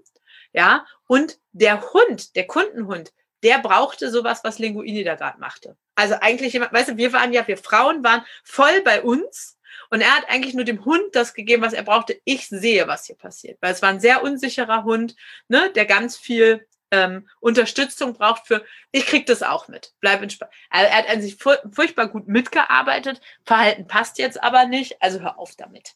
Hm. Das Gleiche würdest du wahrscheinlich sagen, dem Hund die Augen zuhalten? Das Gleiche ja. kann man machen. Wobei natürlich Augen zu halten schneller geht. Da bin ich schon wieder fast ein Fan von, weil da kannst du ja dann so linsen. Also wenn ja. nämlich der Hund, ist, an sich kannst du darüber wieder fast ein Konditions, äh, Konditionierungstraining machen, weil du nimmst den, der Hund möchte das ja eigentlich anstarren und ich könnte das gucken dürfen als Verstärker nehmen. Also ich halte ihm die Augen zu und er sagt, oh, ich würde aber so gerne gucken und wenn er sich entspannt, sage ich, dann darfst du gucken. Ja, das ist Timing gefragt, ne, dass ich also das Gucken als Belohnung nehme und sage, okay, du darfst gucken, aber dabei bist du leise und der Muskeltonus ist entspannt. Und das kann ich natürlich, das schaffe ich im Drehen nicht. Also dann hat der Hund einen Drehwurm und auch äh, ich eine komische Verspannung. Aber das kann ich mit, mit Augen zu halten natürlich gut machen, ähm, wenn ich weiß, der Hund findet Gucken wichtig. Genau. Also, ja. ne, der mhm. fängt dann nicht an, sofort wieder hochzudrehen. Da, aber das kann ich ja ausprobieren. Warum nicht? Genau. Jetzt haben wir viel über Übergriffigkeiten gesprochen. Wir haben halt Macht, weil der Hund klein ist, weil er sich auch besser handeln lässt. Wenn du sagst, ich kann mir meinen Hund ja auch nehmen und entweder Hüfthöhe oder auch höher halten, so wie er es braucht. Wenn ich nur an den Hund gehe, dann kann das ja, ich muss mich ja auch überbeugen, auch schon so ein bisschen in Übergriffigkeit und sehr präsent sein münden. Würdest du das ankündigen? auch das mit dem Hund zu üben, sich eben hochheben zu ja. lassen. Wobei nicht über Signalgebung, also nicht über äh, Hop oder Ami oder irgendwie sowas. Ja. Ähm, ich erwarte von meinen Hunden, dass sie immer in Verbindung mit mir bleiben, so wie ich auch immer in Verbindung mit ihnen bin. Also irgendwie ist das was, ich latsche nie rum und weiß nicht, wo einer meiner Hunde ist. Ja. Das, also dann äh, ist zu viel. Also wenn wir beide zusammen spazieren gehen würden, und wir kennen uns noch nicht gut, dann weiß ich, wir wollen ja wahnsinnig viel schnattern. Also so wie hier jetzt, das wäre ja ein schöner Spaziergang. Dann nehme ich verlässliche Hunde mit, die mich nicht brauchen. Ja, also die einfach die, die, die ähm, Grenzen kennen, die wissen, oh, wenn ein Spaziergang kommt, setze ich mich an den Rand, die von mir keine Signalgebung mehr brauchen, sondern die adult sind und sich schon adäquat in der Gesellschaft verhalten. So. Ansonsten tue ich das nicht. Von daher mh, hm, erübrigt sich deine Frage so ein bisschen, weil irgendwann bin ich, also es ist einfach alles geklärt. Ich muss das dann nicht mehr ansagen. Der Hund weiß das schon oder er, bitt, er, er bittet auch drum. Ich habe jagdlich ambitionierte Hunde, die im wildreichen Gebiet, was ich ja gar nicht mitbekomme, dass das wildreich ist, bin ein Idiot, was das angeht, die kommen zu mir und wollen angeleint werden. Weil sie wissen, ich mag das Jagdverhalten nicht. Das ist ja hochsozial kompetent. Also sie Absolut. laufen da in meine Richtung. Vor allem Podenkos können das tatsächlich sehr, sehr schön mitbekommen. Uh, ich krieg Suchtdruck. Bitte leihen Sie mich an. Ich bin sonst gleich weg. Ne? Und wenn ich darauf aber natürlich nicht reagiere, dann ist er auch weg. Ähm, und das ist es eigentlich. Ich möchte, dass mein Hund im Kopf hat, alles, was ich tue, ist immer für dich. Also selbst wenn ich mich übergriffig verhalte, selbst wenn ich mich als Mensch aus Hundesicht blöd verhalte und guck doch mal Hunde unter Hunden an. Wenn die Beziehung intim ist, dann geht da alles. Die latschen übereinander drüber. Da kann auch einer mal im Wald. Ich habe neulich, ist meine Pyrenäen-Berghündin einem meiner unkastrierten Rüden auf die Eier gelatscht und stand. Und der machte, der fing so an zu wimmern und sie guckte immer nach vorne so, was hast du denn? Und stand aber mit ihrer ganzen Pfote, weißt du, ihm so auf den Hoden hin. Der hat sich nicht umgedreht und gesagt, Alter, was ist das? Sondern so, der hat ausgehalten, weil die sind ganz eng miteinander. Ne? Also, und irgendwann ist sie natürlich runtergelatscht und er beschwichtigte dann und sagte, oh, das war aber jetzt unangenehm. Und da möchte ich eigentlich hin. Also, dass Hunde Dinge von mir vielleicht unangenehm empfinden, aber nicht mehr als übergriffig. Ja, also das, ja. Das hat ja was mit, mit äh, wie, wie, wie sind wir denn miteinander zu tun? Wird Verlässlichkeit und auch Verbindlichkeit, dass der Hund einfach weiß, ich tue das nicht aus Macht. Ich mache das nicht, um es mir leicht zu machen. Und ich glaube, da ist so das Mindset eher wichtig, da, weil Hunde doch darauf gucken, welche Einstellung habe ich dann. Ich vergleiche das immer so gerne damit. Ähm, ich laufe mit meinem Mann äh, über den Strand und wir sind ganz wir lieben uns. Also es ist jetzt nicht ein Scheißmann, sondern das ist so ein guter. So, wir lieben uns und wir laufen rum. Und plötzlich schubst der mich so doll, dass ich hinfalle. Dann würde ich doch nicht sagen, ich würde nicht aufstehen und dem auf die Fresse hauen. Oder wer, also wenn das ein Fremder macht, wird's gegebenenfalls, also werde ich Adrenalin kriegen. Ich werde verdattert da und sagen, was war das denn? Und er wird sagen, du wärst fast auf eine Qualle geklatscht. Oder, ne, das war eine Feuerqualle. Du wärst fast in Scherben barfuß gelaufen, ne? Ich habe das für dich. Dieses Gefühl möchte ich, dass wenn mein Hund sagt, okay, sie hat irgendwas Merkwürdiges gemacht, aber das wird wohl, also, wird okay sein, weil es ja nett. Ne? Ist okay. Die ist manchmal komisch. So. Wir haben sie trotzdem lieb. So, an dem Punkt möchte ich kommen. Und wenn ich das natürlich über eine Signalgebung mache und mit Keksen oder also wieder viel in, in Konditionierung denke, dann nehme ich uns da eigentlich wieder was. Ne? Also nämlich diesen emotionalen Raum. Wenn ich aber merke, ich habe zum Beispiel einen Hund aus dem Shelter und der hat einfach mit der menschlichen Körperlichkeit ein Problem. Dann wäre es totaler Schwachsinn. Und deswegen mache ich auch nicht die Beziehungsqualität daran fest. Denn manchmal ist es tatsächlich einfach nur, der hat mit dem Bild von einem Menschenkörper logischerweise aufgrund seiner Erfahrung ein Thema. Der wird also nie so freudig dastehen wie Linguini, wenn ich den hochhebe. Und da vertue ich mir überhaupt nichts, wenn ich das Schritt für Schritt mit dem Klicker oder trainiere und ihm sage, kannst ganz entspannt sein. Ich bin auch entspannt. Ist okay. Und dann kriegst du hier oben auf dem Arm einen Keks. Ich muss dann aber auch gucken, was ich da trainiere. Und das, ich halte ja hm, mit Keksen arbeiten oder Klickern oder mit Verstärkern und Signalarbeiten für das schwierigste Training, was es gibt. Das ist nicht das, was die Otto-Normalhundehalter machen äh, oder Hundeschulen da anbieten, ist nicht gut mit Verstärkern arbeiten. Die haben auch ganz vieles nicht verstanden, was da abgeht. Denn dafür muss ich ja gucken, was findet denn der Hund gut? Nicht Keks ist positiv. Ja, also ich muss ja erstmal gucken, wenn ich den hier hochnehme und der hat einen komplett runden Rücken, er frisst aber noch, dann fütter ich auch die Emotionalität mit. Ja, nicht nur, dass der das hier oben gut findet. Das heißt, ich muss erstmal wieder Entspannung herstellen, um eigentlich konditionieren zu können, um sagen zu können, oh, guck mal, hier oben ist doch gut.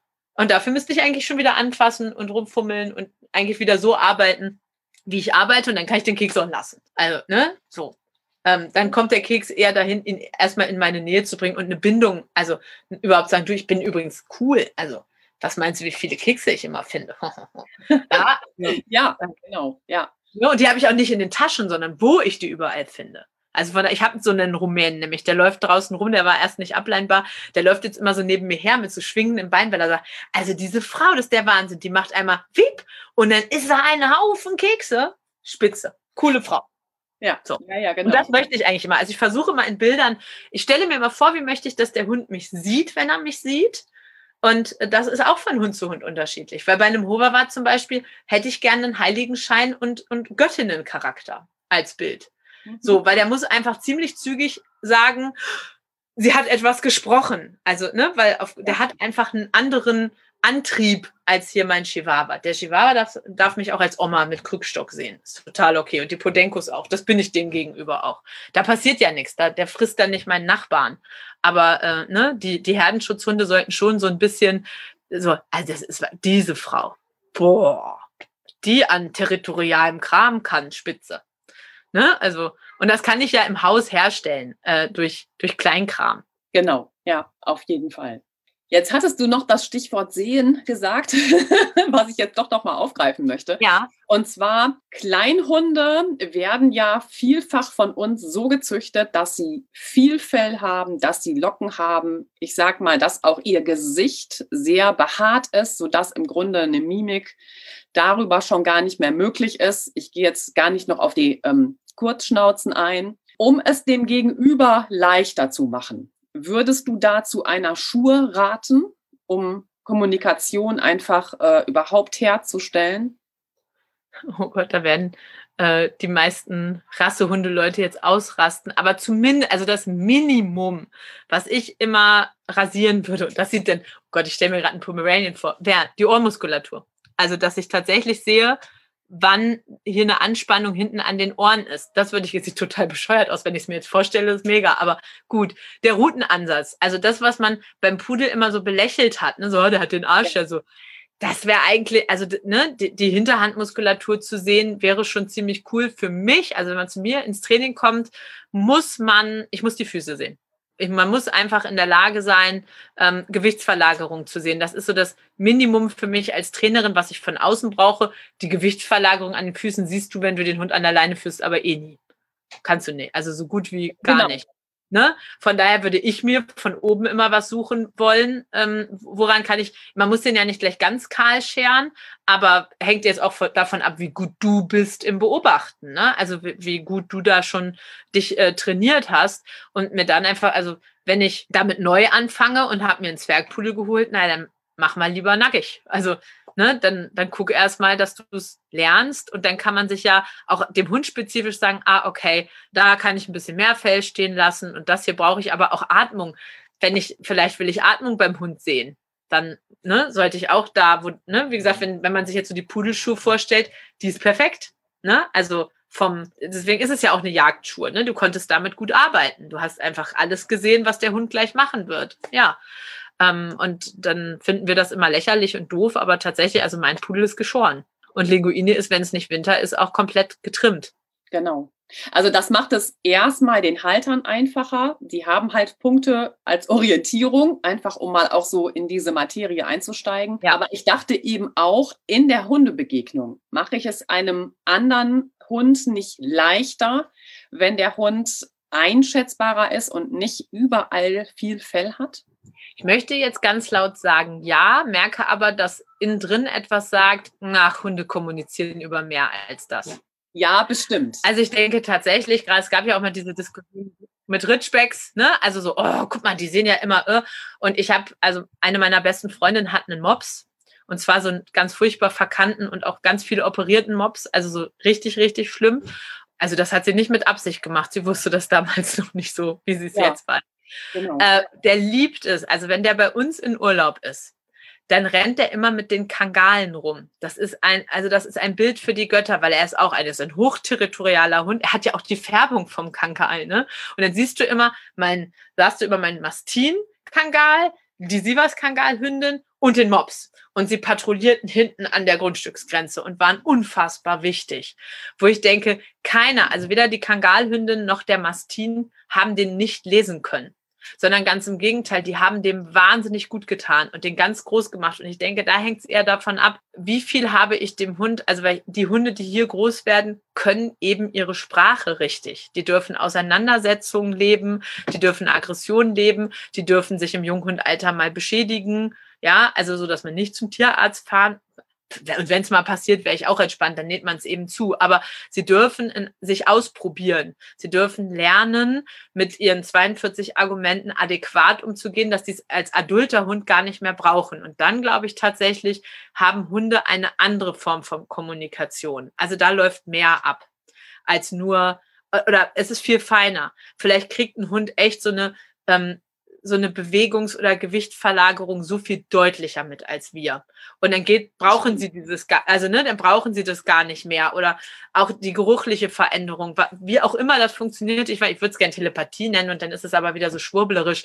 Also irgendwas ist da, wenn ich das hier beobachte, ähm, wo Hunde, wo ich überhaupt nicht sehe, was sie da machen. Ich bin nicht in der Lage. Ich denke, das ist der Wahnsinn, teilweise wie, ich kriege hier einen Hund rein, der aggressiv gilt auf andere Hunde und der ist hier nicht aggressiv. Nie.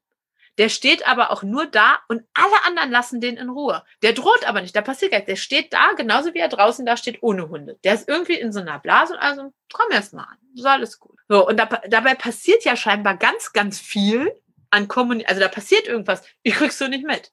Weil plötzlich passiert auch was. Also dann macht einer Kontakt, warum der und nicht der? Ich habe keine Ahnung. Ich frage auch nicht mehr, warum. Ähm, von daher würde ich darauf nicht ganz laut sagen, ja und doch, und man macht es den Hunden leicht. Ich kenne ganz viele Bobtails, die auch wirklich gar, wo ich immer denke, wie sehen die denn? Ja. Wie in Gottes Namen können die überhaupt gerade auslaufen? Aber die sind oft totale Lieblingshunde. Ich habe ne, eine Bobtail-Hündin in meiner Freilaufgruppe, die ist total happy.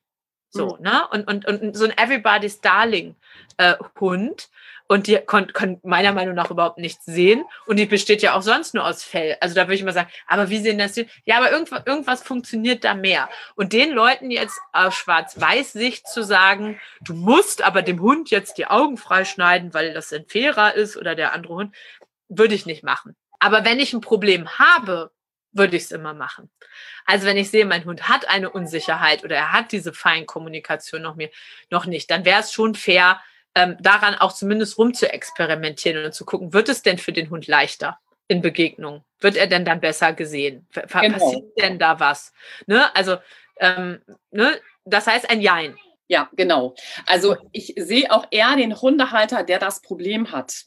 Und wo Hunde einfach auch anders groß werden als bei dir in der ja. Hundegruppe mit deinem Fachwissen, mit deinem Management jeden Tag. Und genau, wir müssen halt hart beim Halter sein. Was würde ihm helfen? Was macht seinen Alltag leichter? Und wenn das vielleicht ein Aspekt wäre, genau, dann könnte man das ja auch entsprechend dann nochmal überlegen. Schaden tut zumindest nicht. Das, was ich aber sagen muss, es äh, gibt dem Hund, und das muss man, glaube ich, Haltern dann auch mitgeben, wenn ich einen sehr fälligen Hund plötzlich entfälle, macht das auch schon wieder ein anderes Körpergefühl. Und das ja. kann unter Umständen, wenn ich einen sehr labilen Hund habe, auch dramatisch sein für den einzelnen Hund. Und dass ich mir schon bewusst mache, genau. wenn ein Hund über Körperlichkeit seine Umwelt wahrnehmend gelernt hat und plötzlich verändere ich seinen Körper, dann kann das gut und schlecht sein, weil ich hatte einen, einen schottischen Collie im Training, den haben wir kahl geschoren und plötzlich hat der gespielt. Das hatte der noch nie. Also, ne, der war eigentlich immer wahnsinnig gefangen in sich und plötzlich war der nackt und machte ein und hat auch und das hat er jetzt aber beibehalten. Also dieses Scheren war nur zweimal nötig mhm. und jetzt hat er wieder volles Fell und alles ist gut. Ne? Ja. Also könnt, müsste ich länger drüber nachdenken, ob es da Gründe für gibt, aber das ist toll. Jetzt hat der wird er so kurz gehalten, aber der muss nicht mehr nackig sein. Das ist echt total schön. Ich hatte aber auch eine Hündin aus ähm, Rumänien, die das, die musste einfach geschoren werden. Das war komplett verfilzt. Und der, und wir haben schon echt gewartet, komm erst mal an und sowas. Für die hat das die Welt und dieses Trauma, was sie eh mitgebracht hat, nochmal sehr viel deutlicher traumatisiert. Also das war für sie ganz schlimm. Jetzt bin ich nicht mehr weiß, ich habe schon alles verloren. Ich mhm. weiß schon über, ich habe hier nichts und niemanden. Und jetzt fühlt sich alles auch noch anders an. Also ich glaube, bei der hätten wir noch länger warten müssen. Ne? Also da hätten, da wäre die Verfilzung nicht so schlimm gewesen wie da, oder man hätte anfangen müssen, nur mal ein Bein, ne? Oder nur mal, wir haben sie eben sediert. Also ich kann es mir schön, aber das war wirklich für den Hund, so dass ich auch da, ich gehe immer vom Schlimmsten aus, finde ich, das ist auch so mein Job. Ich denke, denk noch mal drüber nach. Und dann hat der Halter die Verantwortung. Wenn sich innen drin, das ist wie mit Kastration, aber das führt dann viel zu weit. Wenn sich das innen drin für mich gut anfühlt, dann mach es. Mach, mach. Du wirst ja, und wenn nicht, hast du was gelernt. Und dann hast du es ja auch auszubaden. Weil alles in allem, Steffi, jetzt immer der Halter auszubaden. Egal, was wir für tolle Ideen haben oder ja, was klar. wir Tipps machen, drin sitzen tut dann der Halter und sich scheiße finden. Und dann finde ich schon wichtig, dass er ne, dass er es nicht gemacht hat, weil, uh, äh, Nanette hat aber gesagt, das wäre jetzt ganz wichtig, dass er geschoren wird. Und danach kriegt der Hund einen Vollknall. Ne? Und der Hund hat sagt, ja, eigentlich wollte ich das ja auch gar nicht, habe ich nur gemacht, weil das Nanette gesagt hat. Nee, das, das halte ich nicht. Das dürft ihr schön selber machen. Genau. Also man kann halt beraten, was würde vielleicht noch helfen, was wäre eine Option ja. und dann muss man halt entscheiden. Dann muss es aber Ja brüllen. Ne? Da drin genau. muss was sagen, oh ja, oh, okay, ja, das mag ja. ich auch. Das ist meine Idee, die kann ich auch, ne, die packe ich mit in meine Tasche, damit arbeite ich mal. Und genau, und da sind wir wieder bei dem eigentlichen Hundetraining. Es muss sich gut anfühlen. Da muss ein Funke schon am Anfang überspringen. Ja. Und dann kann ich halt auch in solchen Situationen überlegen, hm, habe ich da ein gutes Gefühl bei? Glaube ich, dass es meinem Hund hilft? Wie ist dann überhaupt die Persönlichkeit des Hundes? Dann muss ich eben abwägen. Ne? Und genau, es gibt halt auch diese Zwischenschritte. Ne? Man muss ja nicht immer gleich Radikalkur machen. Ja, Mensch, na, nett. Das war ein tolles Thema. Meine letzte Frage bezieht sich wie immer auf weitere Interviewgäste. Also wen sollten wir denn noch zu uns ins Interview einladen, weil er so ein bisschen unsere Rubrik Was Helden tun noch bereichert? Ich habe gerade am Freitag ein Webinar von äh, Gerd Schuster besucht aus dem hm. Hundezentrum Mittelfranken über Straßenhunde. Und ähm, ich glaube, Gerd hat ganz viel zu erzählen und ist ein äh, furchtbar großartiger Mensch den ganz viele Leute kennen und hören sollten, gerade in der Hundewelt. Und frag doch da mal an. Genau, das ist noch mal ein Thema Straßenhunde, Auslandshunde, ne, was jetzt ja auch in Corona-Zeiten noch mal einen großen Raum einnimmt. Ja, herzlichen Dank für die Empfehlung. Das nehme ich gerne auf. Und ja, ihr Lieben, damit sind wir am Schluss unserer heutigen Folge angelangt. Ja, lieber Nanette, ganz, ganz herzlichen Dank, dass du dir die Zeit für dieses Interview genommen hast. Dieser Einblick in die Welt von kleinen Hunden ist ein ganz besonderer und natürlich auch ein wichtiger Baustein, um Hunde noch besser zu verstehen und damit natürlich auch sie besser unterstützen zu können. Ich wünsche dir ganz viel Erfolg bei deinen Projekten in Sachen Kleinhund. Na klar, und weiterhin alles Gute. Ich denke, wir haben uns hier im Podcast nicht das letzte Mal zusammengefunden. Ich freue mich auf einen weiteren Austausch mit dir und sage nochmal ganz lieben Dank für das tolle Gespräch. Ja, vielen Dank für die Plattform. Ich bin ach, immer ganz berührt davon, wenn man mir zuhören mag. Dankeschön. Ja, das war ganz großartig. An dich, der du den Podcast gehört hast, sag ich danke für dein Ohr und danke für deine Zeit. Bleib gesund und dann bis zum nächsten Mal. Tschüss, deine Stefanie mit Nanette Will.